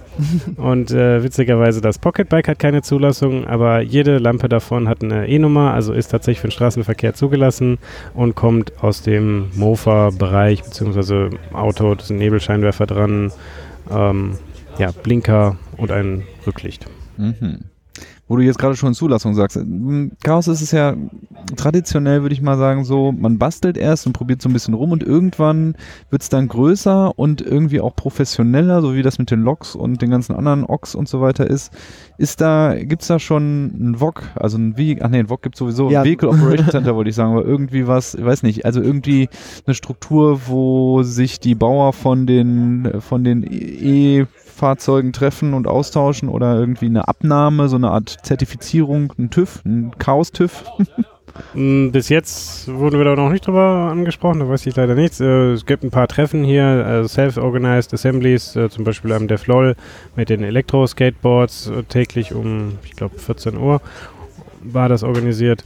Ähm, bei den Schienenfahrzeugen wurde sich dann untereinander ein bisschen geeinigt. Es gibt ja vom Labor drei Fahrzeuge, es gibt von Chaospot ein, eine Dresine, Ja. und äh, während der Bauphase trifft man sich natürlich dann auch auf der Strecke. Mhm. Da gab es dann ein paar scherzhafte Absprachen, was denn der TÜV erfüllen muss, damit dann das jeweils andere Fahrzeug zugelassen ist. Aber eine offizielle Vereinbarung ist mir noch nicht bekannt. Ich glaube, davon lebt auch die Kreativität an der Stelle, dass wir halt keinen Natürlich nichts Offizielles, aber ich dachte irgendwie, manchmal bilden sich ja so Strukturen, wo man, wo, Ja. ne, so. Also es gibt zum Beispiel für meinen Fall, ich habe ja eine kleine Dresine gebaut, Ah, ähm, gibt es dann tatsächlich so ein bisschen organisierte Gruppen online, die dann versuchen, Absprachen zu treffen, aber auch da ist eigentlich jeder äh, so dann mit seinen Sachen beschäftigt, so dass man kurz mal was schreibt oder so. Und natürlich die räumliche Nähe zu den äh, Leuten vom Labor aus Bochum ähm, hat da durchaus nochmal für Synergien ge ge äh, gesorgt. Also ich habe tatsächlich denen nochmal ein paar Räder rübergeschoben, die haben mir noch so ein bisschen Stuff erklärt und so. Und gerade, dass wir jetzt da hinten in deren Pavillon quasi mitstehen dürfen mit unserem Gerät, ist ganz praktisch. So wird's halt abends äh, nicht äh, ne, bei Regen oder so können wir es da unterstellen und äh, können dann auch dort basteln. Also da funktioniert die Kommunikation schon sehr gut lokal. Und äh, ja, man sieht etwas Geiles an sich vorbeifahren, was einem irgendwie eine neue zündende Idee gibt und dann baut man das halt nochmal ein bisschen anders und geiler. Und ich glaube, auf der Ebene funktioniert einfach viel im Chaos und das Ja. genieße ich sehr. Was, äh, wo du jetzt gerade von deiner Draisine erzählst, erzähl doch mal ein bisschen mehr. Was kann die denn? Ja, also, ähm, ich habe ja schon in den letzten Podcasts ähm, über das Projekt äh, gesprochen. Ich habe ja jetzt so ungefähr sechs Monate da rein versenkt, so in der Länge, nicht die ganze Zeit. Man hat ja noch ein Leben und so. Und ja, der, der, der große Angstmoment ist längst vorbei. Ich äh, freue mich, berichten zu können, dass das Schienenfahrzeug hervorragend äh, performt hat und alle Widrigkeiten äh, gemeistert hat. also nicht wirklich, aber wir haben Lösungen gefunden, gerade dank Merlin. Aus dem 3D-Drucker 3D dran? Nee, tatsächlich mehr aus seinen Akkupacks, aber ja, wir, du musst dir vorstellen, wir haben so standardisierte Akkupacks, ähm, die halt auf äh, eure Maschinen draufpassen so und die passen auch tatsächlich bei mir auf der Dresine drauf, durch reinen Zufall. Und ähm, ich hatte, eine der Probleme, die ich hier auf dem Gelände hatte, war halt tatsächlich die Energieversorgung. Ich dachte so, ja, das fährt schon auf zwei Hoverboard-Batterien, passt schon. Äh, nur wenn man dann wirklich versucht, damit äh, diese Masse zu bewegen und gerade auch noch vier Leute oben drauf, dann wurde das ein bisschen knapp und dann ging das halt sehr ordentlich mit euren Batterien, mit äh, Merlins. Ba- Gut, ganz zufällig muss man jetzt nicht sagen. Wir haben jetzt natürlich schon alle so ein bisschen an die im Modellbau etablierten Standards XT60 und XT90 für die Steckverbindung gehalten. Deswegen brauchte man da, konnte man das direkt adaptieren. Ähm, XT60 ein für 60 Ampere ausgelegter Stecker, Mhm. gelb, wenn man den mal so gesehen hat. Und äh, der XT90 ist die breitere Variante für 90 Ampere. Die konnte man, die, da wir die auch in all unseren Fahrzeugen verwendet haben, konnte man die Akkus so leicht interchangen und wir haben bei unseren Akkus ein bisschen größere Zellen verbaut mit mehr Kapazität und einem Batteriemanagementsystem, sodass das die Zellen überwacht, wie hoch ist der Ladezustand, man kann es darüber laden. Und das äh, Schöne bei den Hoverboard-Batterien ist, es ist da eins drin. Allerdings sind diese Hoverboard-Batterien für andere Lasten ausgelegt. Die gehen halt davon aus, dass eine Person auf einem Mhm. Hoverboard steht und darauf ist die Technik ausgelegt. Genau. Wir haben jetzt dann mit der Dresine natürlich zwei Hoverboards, aber vier Personen plus die Dresine an sich. Genau, und das äh, ließ sich dann auch lö äh, lösen, indem ich halt vier Hoverboard-Batterien an zwei Hoverboards angeschlossen habe und Mhm. damit konnte ich auch diese Leistungsprobleme dann lösen, aber natürlich viel schöner sind echte Akkupacks dafür, die da für die Belastung auch ausgelegt sind. Genau, und äh, ja, vom Spurkranz her gab es noch eine Kleinigkeit äh, zu ändern. Äh, und zwar ähm, hatte ich in Witten die ganze ähm, äh, das, das Fahrzeug schon getestet erfolgreich. Das ist auch so ein Schmalspur. Ja, da, die, da haben die so 60 Zentimeter und äh, da kannst du so drei Kilometer äh, ein bisschen fahren hin und her. Das habe ich auch gemacht und die haben halt dort äh, ordentliche Schienen, die halt nicht äh, ebenerdig sind. Das heißt, du hast keinen Dreck in der Hm. Rille zwischen den beiden äh, äh, Eisenbahnstücken und das hat natürlich dann hier dafür gesorgt, dass ich in diesen Morast eingesunken bin, weil ich sehr breite ähm, äh, Spurgrenze hatte. Das heißt, das äh, Fahrzeug stand die meiste Zeit tatsächlich auf seinen Spurgrenzen. Warte mal, also Spurkranz ist jetzt, man hat das Rad, was eigentlich auf der Schiene drauf ist, und der Genau. Spurkranz ist dann das, was von innen an der Schiene entlang. Gleitet, ja. gleitet. fährt. Genau. Normalerweise sollte das, normalerweise sind diese Räder konisch. Das heißt so ein bisschen äh, gekrümmt, dass sie halt schön im Gleisbett hin und her schwingen können, dass du halt eine ruhige Fahrt hast. Mhm. Ähm, diesen Luxus habe ich nicht. Äh, ich habe halt die Hoverboard-Räder genommen. Ähm, die haben halt Gummi drumherum. Das ist halt zum Fahren jetzt auch nicht unangenehm. Das hilft so ein bisschen. Aber dafür muss halt die Spur gehalten werden, halt wirklich nur durch den Spurkranz. Das heißt, der knallt da auch immer gegen und äh, muss ein bisschen mehr aushalten. So. Das heißt, den Spurkranz hast du selber da dran gebaut an die Genau. Seiten. Das, ähm, da gibt es ganz praktisch platzierte sechs äh, Schraublöcher an den Hoverboard-Motoren. Dieses äh, Rad ist ja gleichzeitig der Motor, der Brushless-Motor, der da drin sitzt. Und äh, da gibt es sogenannte Stahlronden, die kriegst du auf Ebay für kleineres Geld. Machst da halt diese sechs Löcher rein und dann kannst du sie tatsächlich perfekt über dieses Rad machen. Und wir hatten ursprünglich geplant, mit sechs Zoll Rädern zu fahren, also der kleinsten Hoverboard-Größe, Mhm. die es so gibt. Und dann hätten wir sowas wie 2,5 Zentimeter äh, Spurkranz gehabt. Das heißt, wir hätten einfach gar keine Chance gehabt, irgendwo mal aus dem Gleis zu springen, was halt eigentlich das ist, was man möchte. Nachteil ist, wenn jetzt Modder in den Schienen oder zwischen den Schienen ist, fährst du da voll rein, schneidest das quasi an und steckst dich dann selbst fest mit deinem Gewicht. Und das ist uns halt gerade bei den ersten Fahrten immer wieder passiert. Und um das zu lösen, haben wir jetzt einfach größere Räder auf die Stahlronden montiert. Wir haben also einmal die Räder getauscht, hatten zum Glück äh, noch welche dabei. Ich dachte so, Zufällig habe ich da noch ein Ja. paar. die sind ja scheiße schwer und ich stand echt vor diesem, diesem Berg Räder und dachte so, nee, das nimmst du jetzt nicht mehr mit. Und dann habe ich es doch gemacht und ich war so dankbar, dass ich die mitgenommen habe, weil äh, die haben, haben mir wirklich den Arsch hier gerettet. Mhm. So, das sind jetzt, glaube ich, 8 Zoll Räder. Wir haben halt jetzt nur noch so einen knappen Zentimeter äh, Spurkranz. Dadurch ähm, sinken wir nicht mehr ein und es ist an den meisten Stellen gut genug, um nicht aus dem Gleis zu fliegen. Insofern nicht einsinken. Also jetzt muss man, Ja. die Schienen sind jetzt hier nicht im Rost versunken. Äh, das, was uns Probleme macht, waren die tatsächlich die Übergänge, Ja, genau. weil in den Bahnübergängen, natürlich jetzt auch mit dem vielen Mhm. Personenverkehr, der darüber sich bewegt, werden die ein bisschen sanden die etwas zu.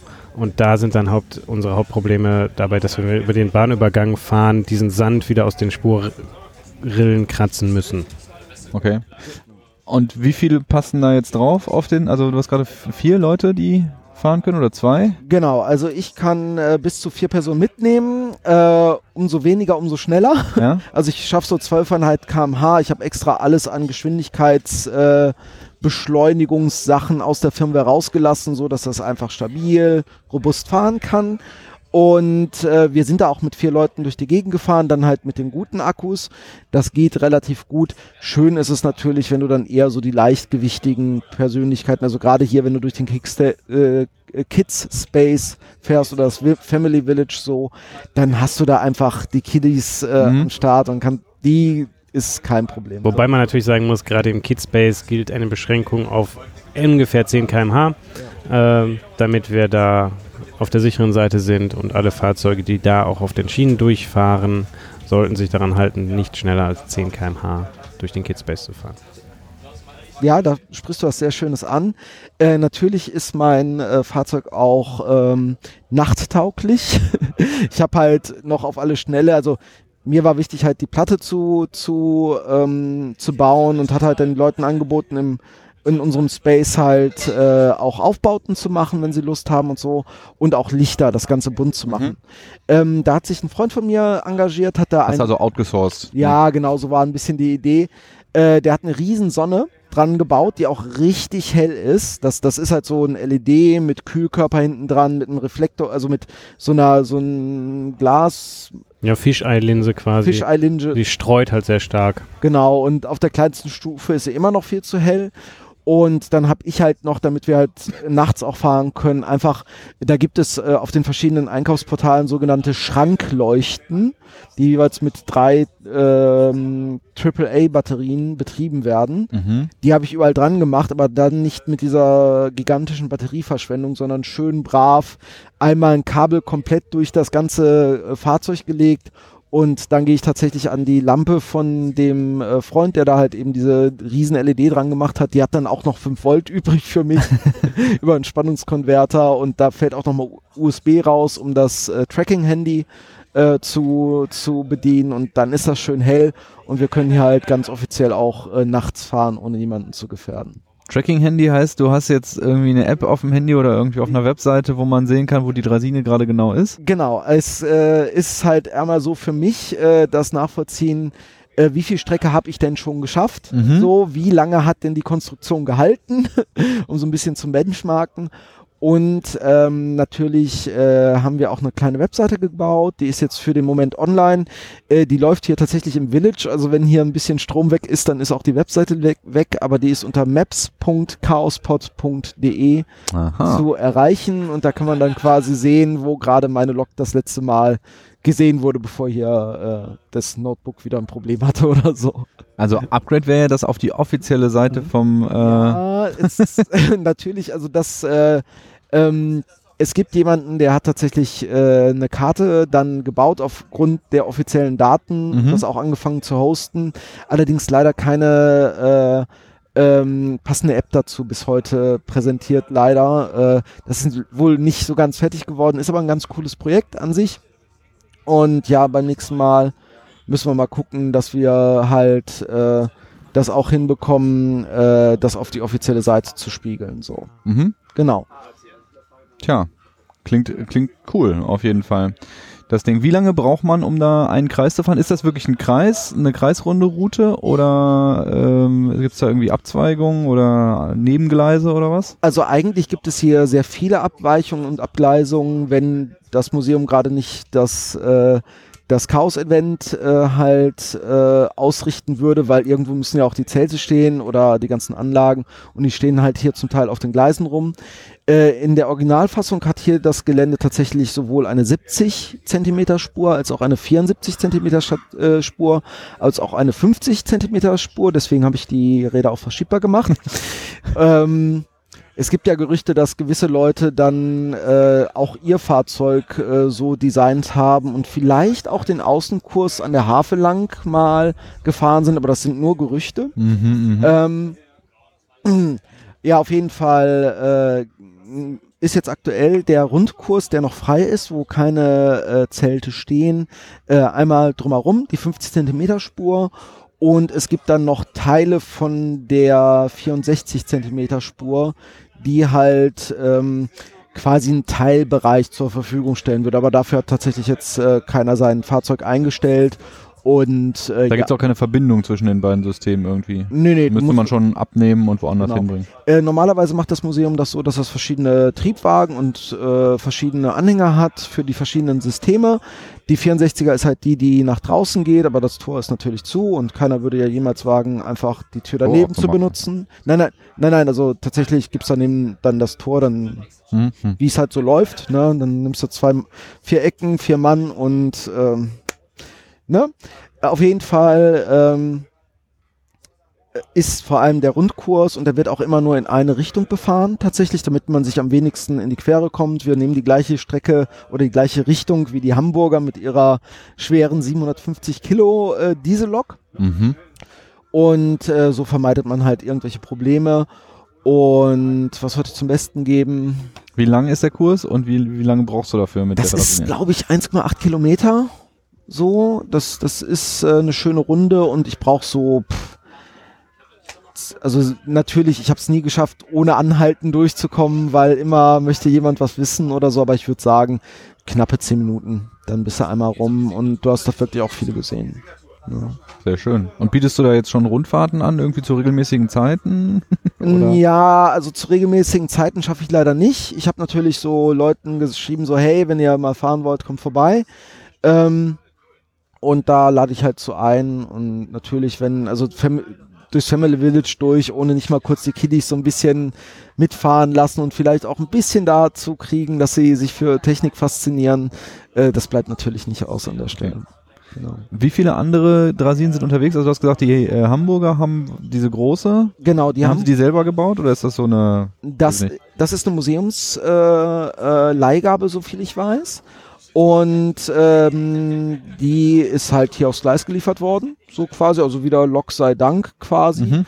Äh, Das Lok hat die Lok, Lok geliefert. ja, also die werden damit involviert gewesen sein in irgendeinem Rahmen.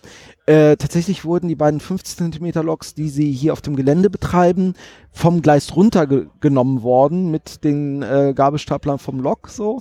Ähm, und ich würde jetzt schätzen, dass wir etwa neben meiner noch drei vom äh, von den äh, Laborleuten haben, drei verschiedene Fahrzeuge äh, in unterschiedlichen Ausführungen, also wirklich ganz kreativ sind die da unterwegs. Und dann haben wir noch jemanden, mindestens noch eine Person, die halt auch privat dann ähm, was gebaut hat, der ist dann so mehr Richtung Münster orientiert, so viel ich Okay. weiß. Hat das einen Grund, dass Bochum da, also das Labor da so weit vorne dabei ist? Sind da viele Eisenbahner drin oder? Ich glaube, das hat so ein bisschen mit deren Vorwissen zu tun. Die haben schon zum letzten Camp äh, eine Lok gebaut tatsächlich und da haben sich natürlich dann viele angeschlossen. Ähm, genau, und ich glaube, da kommt das so ein bisschen her. Genau diese Lok ist nämlich auch heute wieder dabei. Ähm, die Tür, wie sie sie liebevoll nennen, ist nämlich eine alte Eingangstür. Und, äh, Die Lok viel, ist an der Eingangstür. Genau, also die, der, der Grundrahmen darf, oder die Sitzfläche, beziehungsweise jetzt mittlerweile gibt es Bänke.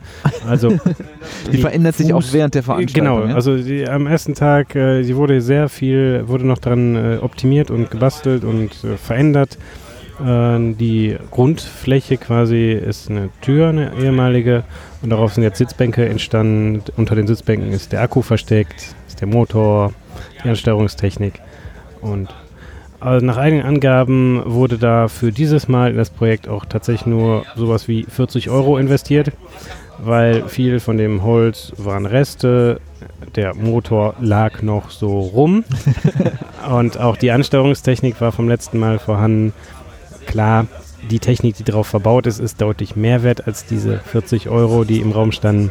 Aber der Spaßfaktor muss ja auch mit drin sein. Und wenn man die Technik sowieso da hat für ein anderes Projekt, dann braucht man hier echt kostengünstig, war der Umbau dann möglich. Auch eben aufgrund der Tatsache, dass viele Sachen schon vom letzten Jahr fertig waren, wie die Räder, die Achsen, Mhm. Lager. Da ist viel mitgebracht worden. Äh, letzten Jahr, sage ich auch immer wieder. Ja. Das waren ja vor vier Jahren. Da hat man Also natürlich auch vier Jahre lang, Mal. oder sagen wir mal drei Jahre lang Zeit, gu gut Zeit, sich Dinge zu überlegen, Ideen einfallen zu lassen und das dann irgendwie umzusetzen noch bis zum, bis zu diesem jetzt. Ja, auf jeden Fall.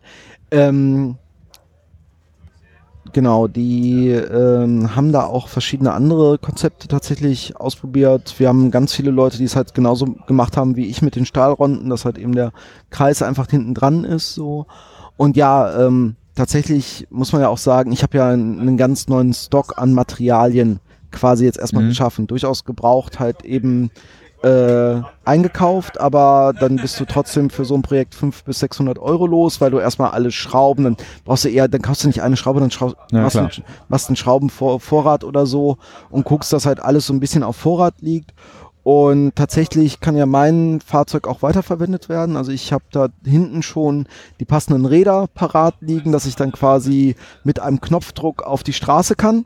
Mit einem Knopfdruck. Ja, genau. Naja, Also- wirfst- zum wirfst die Grenze ab. ja, genau. Das, genau, so kleine Sprengladungen Ja. und dann macht das Puff und dann ist das äh, Kongress fertig. Nein, ich muss natürlich da so ein bisschen mehr investieren. Also ich muss da acht Schrauben lösen, um eines der beiden Radpaare tatsächlich rauszunehmen. Ich muss ein paar Kabel lösen, damit der äh, ESC auch keinen Strom mehr bekommt für diese Räder und irgendwie einen Kurzschluss macht oder so. Und äh, dann äh, muss ich die anderen Räder, die freidrehen, das sind so diese Räder, wie man sie unter großen Mülltonnen findet, die halt sich Ja. in alle Mhm. Richtungen drehen lassen, so.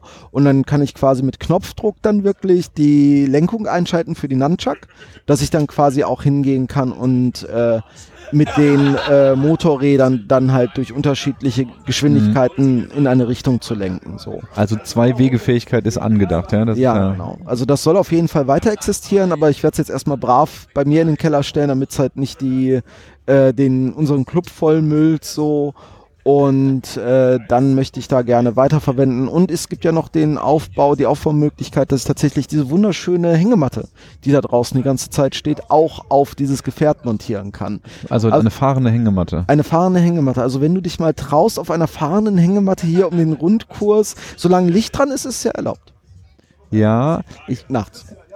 Also das Konzept der Hängematte ist ja meistens, dass man sich zurücklehnt, in den Himmel guckt und nicht weiter darum um Dinge kümmert und das widerspricht sich jetzt so ein bisschen, wenn es eine selbstfahrende Hängematte ist, okay. Ja, ja, sie würde ja einfach nur auf dem Track bleiben. So. Du Ach so. Ja, ja, du kannst ja weiterhin diese. Okay. Ja, genau. Nö, dann. Musst halt nach vorne so ein bisschen gucken, dass du keinen umfährst und kannst da Spaß haben.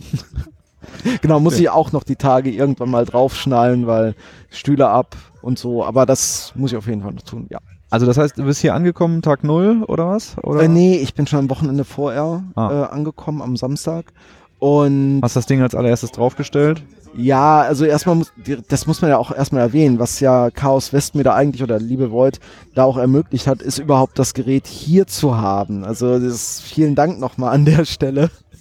Ihr habt ja eine ganz große logistische ähm, Meisterleistung? Meisterleistung verbracht, indem ihr halt eben das ganze Zeug hier angekarrt habt und da war halt nochmal drin, dass halt so ein Schienenfahrzeug hier hingebracht werden kann, ist ja kein Problem, haben wir ja Platz für. Und so stand der Void auf einmal im Chaos-Pod, äh, vom Chaos-Pod mit seinem Privatkombi und hat da diese massive Platte reingeschoben. Was ich, ja, ja, zum Glück. Also ich bin da sehr dankbar für, dass ihr das so organisiert habt. Und ähm, dann habe ich die relativ zügig ausgebaut und angefangen zu basteln und ich glaube, stabilen Fahr, äh, Fahr, äh, also seitdem wir die, wir haben die Räder, haben wir die am Tag minus eins oder Tag null getauscht?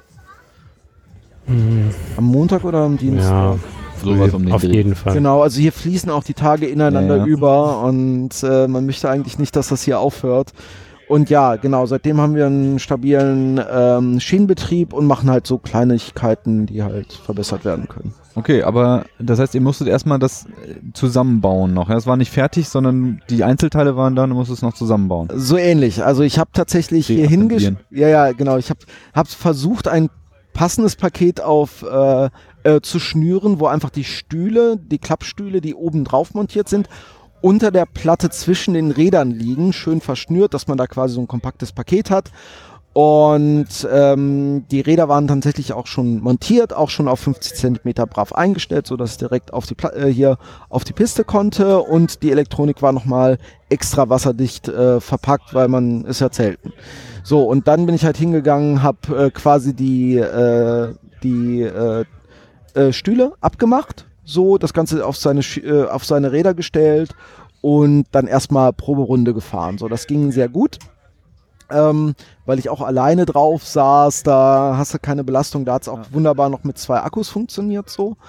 Und ja, dann habe ich halt angefangen, die Stühle da drauf zu schrauben und äh, vorne das, äh, die, äh, die, die, den Haltegriff auch dran zu machen und die Lichter und so, immer peu à peu. Und ja, dabei sind halt auch die verschiedenen äh, Problemchen dann Mhm. aufgetreten und auch gelöst geworden. So, also von daher, das war so ein fließender Prozess, das hier drauf zu kriegen. Aber äh, es ist nie irgendwas so fies kaputt gegangen, so dass es halt nicht mehr zu reparieren war. Und von daher bin ich ganz happy. Eine Kleinigkeit gibt's da ja schon. Die kaputt gegangen ist. Ja, oder die du noch die- upgraden willst. Ja, die, die wird man nicht upgraden können. Das ist halt hier so. Und zwar diese Anekdote mit, wir äh, auf dem äh, Kongress, äh, auf dem Camp geht's ja nur links lang. Und äh, es wird schön am rechten Rand äh, gescharbt oder äh, äh, deformiert.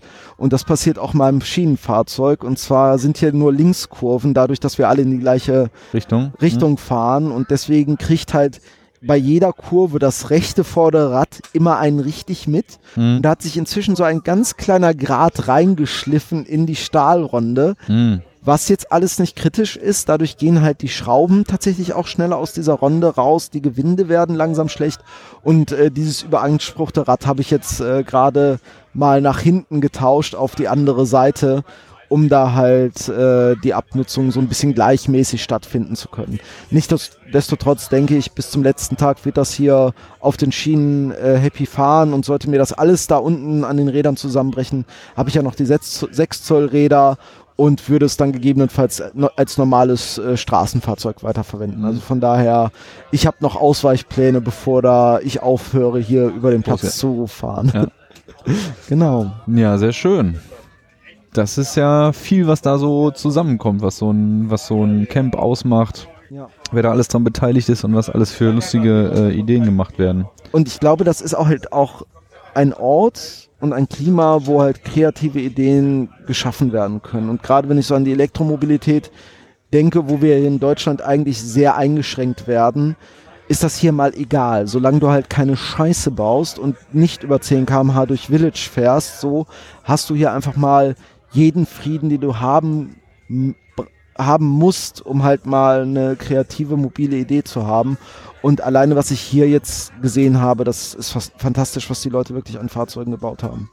Ja, da muss man natürlich auch sagen, wir können ja nur einen sehr kleinen Einblick aus unserer Sicht geben, was hier alles, was wir mitbekommen haben und es ist so groß und so viele verschiedene Möglichkeiten, die sich hier bieten und Sachen, die gezeigt werden, Licht, was hier in den wildesten Installationen aufgebaut wurde, dass man eigentlich die Zeit, die man hier ist, gar nicht ausreicht, um alles zu sehen und mal mit den Leuten zu reden.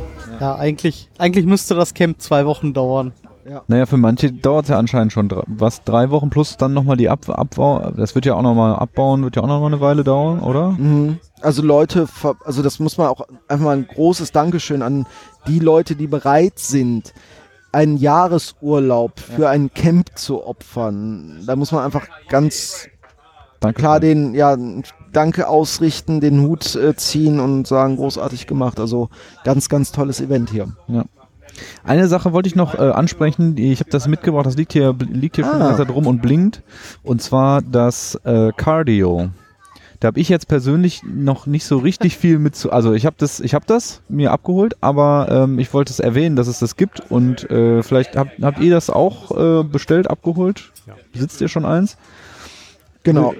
Also das ist ja das, das sogenannte Badge. Also bei solchen Out Outdoor-Chaos-Veranstaltungen ist traditionell, dass es ein Badge gibt. Das heißt, ursprünglich war es dafür gedacht, wirklich als Namensschild irgendwo an der Kleidung getragen zu werden und den Namen anzuzeigen. Und dann hat sich das, glaube ich, über die letzten, also für mich ist das neu. Ich, ich bin zum ersten Mal auf so einem Camp und ich bin auch zum, hab zum ersten Mal so ein, so ein Badge Mhm. bekommen.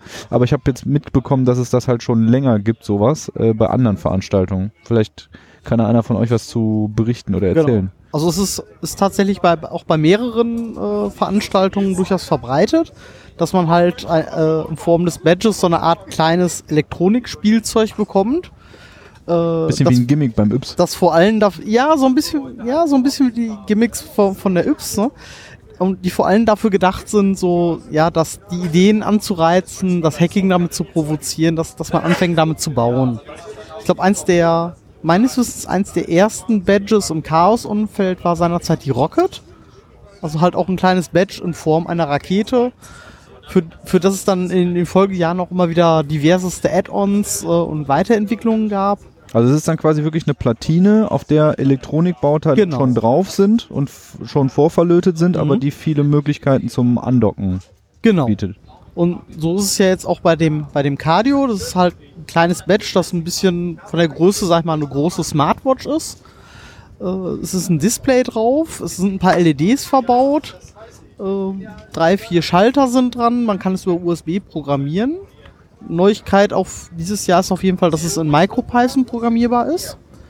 Äh, und nicht wie die Badges vorher direkt in, ich glaube, C programmiert werden musste. Mhm.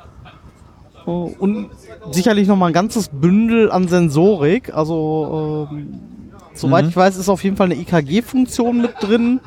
Ein kleiner Vibramotor ist noch mit drauf. Und Genau. sicherlich noch diverses Ja. anderes. Genau, Gyroskop ist, glaube ich, auch noch drauf. Also es sind erstmal zwei Platinen, Mhm. ne, die übereinander sind. Dazwischen ist der Akku Genau. und dann obendrauf eben das, äh, das Display. Dann gibt es irgendwie so einen quasi rechts, einen Rechtsknopf, einen Linksknopf, einen Menüknopf und einen Select-Knopf. Ja, der Menüknopf ist ein Power-Button, aber ja, sind halt vier ja, Knöpfe okay, da. hast recht. da. Ja, ja, sorry. Äh, sind halt vier Knöpfe dran und darüber kann man halt die Kommunikation machen. Man hat verschiedene RGB-LEDs ähm, an äh, der oberen Platine, damit man so seinen äh, Status oder sein, seine Gefühlsstimmung so ein bisschen symbolisieren kann. Also so auch so ein bisschen äh, einen Farbcode. Ähm, die Batterie, wie gesagt, ist dazwischen und hinten drauf ist halt ein äh, Band montiert, so dass man es halt auch als Armband tragen kann. Ich habe es mir auch abgeholt, äh, habe es natürlich sofort gebaut. Äh, Also das war irgendwie beim, beim Kaufen des Tickets konnte man noch mal, Genau. ich weiß nicht, 30 Euro oder sowas extra bezahlen oder was war das? Das So war- in den Dreh? so um den Dreh, die, dann hast du halt auf jeden Fall, oder wirst du auf jeden Fall eins bekommen und dann gibt's halt, jeder andere kriegt auch eins, wenn halt noch eins da ist, so. Genau, dann gab es einen Voucher äh, beim, beim Eintritt Genau. sozusagen. Man konnte man sich gestern, gestern, ne? Also Tag Gestern eins 6 Uhr. Nachmittags oder abends konnte man sich abholen und dann zog sich schon, glaube ich, eine halbe Stunde vorher oder so, zog sich eine lange Schlange durch den, durch über das ganze Camp. Und ich, als ich da ankam, dachte, oh nee, will ich mich jetzt hier wirklich anstellen? Das dauert ewig, aber das hat nicht lange gedauert. 10, 15 Genau, das Minuten oder wurde so. wieder durchoptimiert, wie das im Chaos üblich ist. Das ging super zügig mit Karte, Gerät, fertig. Und ähm, dann konnte man tatsächlich anfangen, das äh, Ganze äh, zu äh, ja zusammenzubauen. Es war halt schon bestückt. Das Schöne war, ähm, also ne, ist jetzt mit USB-C. Mhm. Da muss man halt ein Kabel für, für finden, aber selbst da gab es dann einige Leute, die schon direkt äh, an der Schlange verkauft haben tatsächlich. USB-C-Kabel für 5 Euro. Ja, genau, Genau. so ein bisschen, aber dafür war es halt da. Ja. Ne? Und ähm, tatsächlich, wenn man es dann quasi ähm, per USB äh, verbindet und gleichzeitig es anschaltet mit einer ganz speziellen Kombi, dann ist man im Bootloader drin und kann halt äh, die verschiedenen äh, Python-Skriptdateien halt äh, verändern und auch seine eigenen Skripte drauf machen. Ja, total simpel. Also da muss man, Ja. sonst hat man bei so Embedded Software muss man erst irgendwelche Build-Chains und was weiß ich alles installieren oder so, aber man muss Genau. es einfach nur an den Rechner anstecken, dann ist es ein, ein USB Flash, USB-Flash-Speicher, 8 Megabyte und da speichert man dann eine Python-Datei drauf. Genau, das ist super praktisch. Und du kannst auch alleine schon die Programme, die mitgeliefert sind, äh, geben dir die Möglichkeit, zum Beispiel deinen Namen anzuzeigen, indem du einfach ein, deinen Namen in einer Textdatei auf dem Gerät speicherst und so. Also da haben sie sich wirklich was Also lassen. niedriger geht die Hürde wirklich nicht mehr. Genau. Und es ist auch äh, möglich, das Ganze mit dem Handy zu koppeln und dann halt so ein bisschen die Farbcodes Per Bluetooth, ne? ja per BLE äh, dann entsprechend äh, einzustellen. So. Aber es gibt eine, ich, also ich, es gibt eine App, die man sich runterladen kann. Das habe ich auch gemacht. Aber bei mir, ich, ich konnte es nur koppeln und bis, bislang war es das, oder? Ähm, Oder ja, gibt's da noch- hast du das über Android versucht? Ja. Ja, da gibt's noch so die ein oder Ah. anderen Bug. Äh, ich habe das gestern tatsächlich einmal von zehn Versuchen oder so hinbekommen. Äh, dann kannst du auf zurückgehen und dann siehst du ein anderes Menü als nur das Per. Ah. Das, das wird nur manchmal Ja, angezeigt. ganz klassisch muss man natürlich sagen, viel von der Software entsteht dann jetzt in Ja, dem Moment, ja, genau. wo alle Leute das Dafür oder die ja Hacker da. das haben.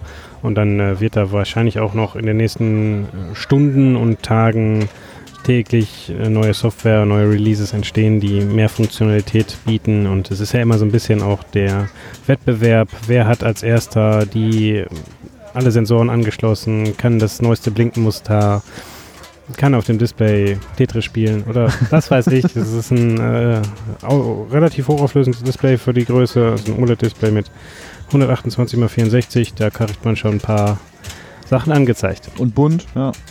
Und bunt, genau. Es gibt verschiedene Platinenfarben. War ein bisschen zufällig, welche man bekommen hat. Also es gibt verschiedene, es gibt äh, blaue, lilane, grüne und schwarze Badges. Die Grundplatine habe ich bis jetzt nur in grün gesehen. Ich hab Mhm. bin da nicht ganz sicher, ob es da andere gibt. Und die Innenfarbe der Bänder ist auch zufällig. Da gibt es lilane, schwarze, ge- gelb-grüne. Ja. Genau. Also ich, ich sehe auch gerade erst, da sind ja so drei Raketen drauf und das der, diesjährige Chaos, also Camp-Logo, beziehungsweise, weiß gar nicht, Theme oder Ja. so, Der Style. der Style, ja, sind ja tatsächlich drei Raketen, drei verschiedene Raketen, so Chaos Communication Camp in irgendwie drei Varianten, die sind auch alle drauf und ich glaube ehrlich gesagt, dass die auch alle, ich hatte irgendwo mal ein Video gesehen, dass, dass die alle einzeln angesteuert werden können mit LEDs von hinten. Genau, die durchleuchtet werden hinter, sind, sind durchsichtig in der oberen Platine und werden dann von LEDs auf der unteren, auf dem unteren Stack hinterleuchtet quasi. Also ist möglich, die einzeln anzusteuern.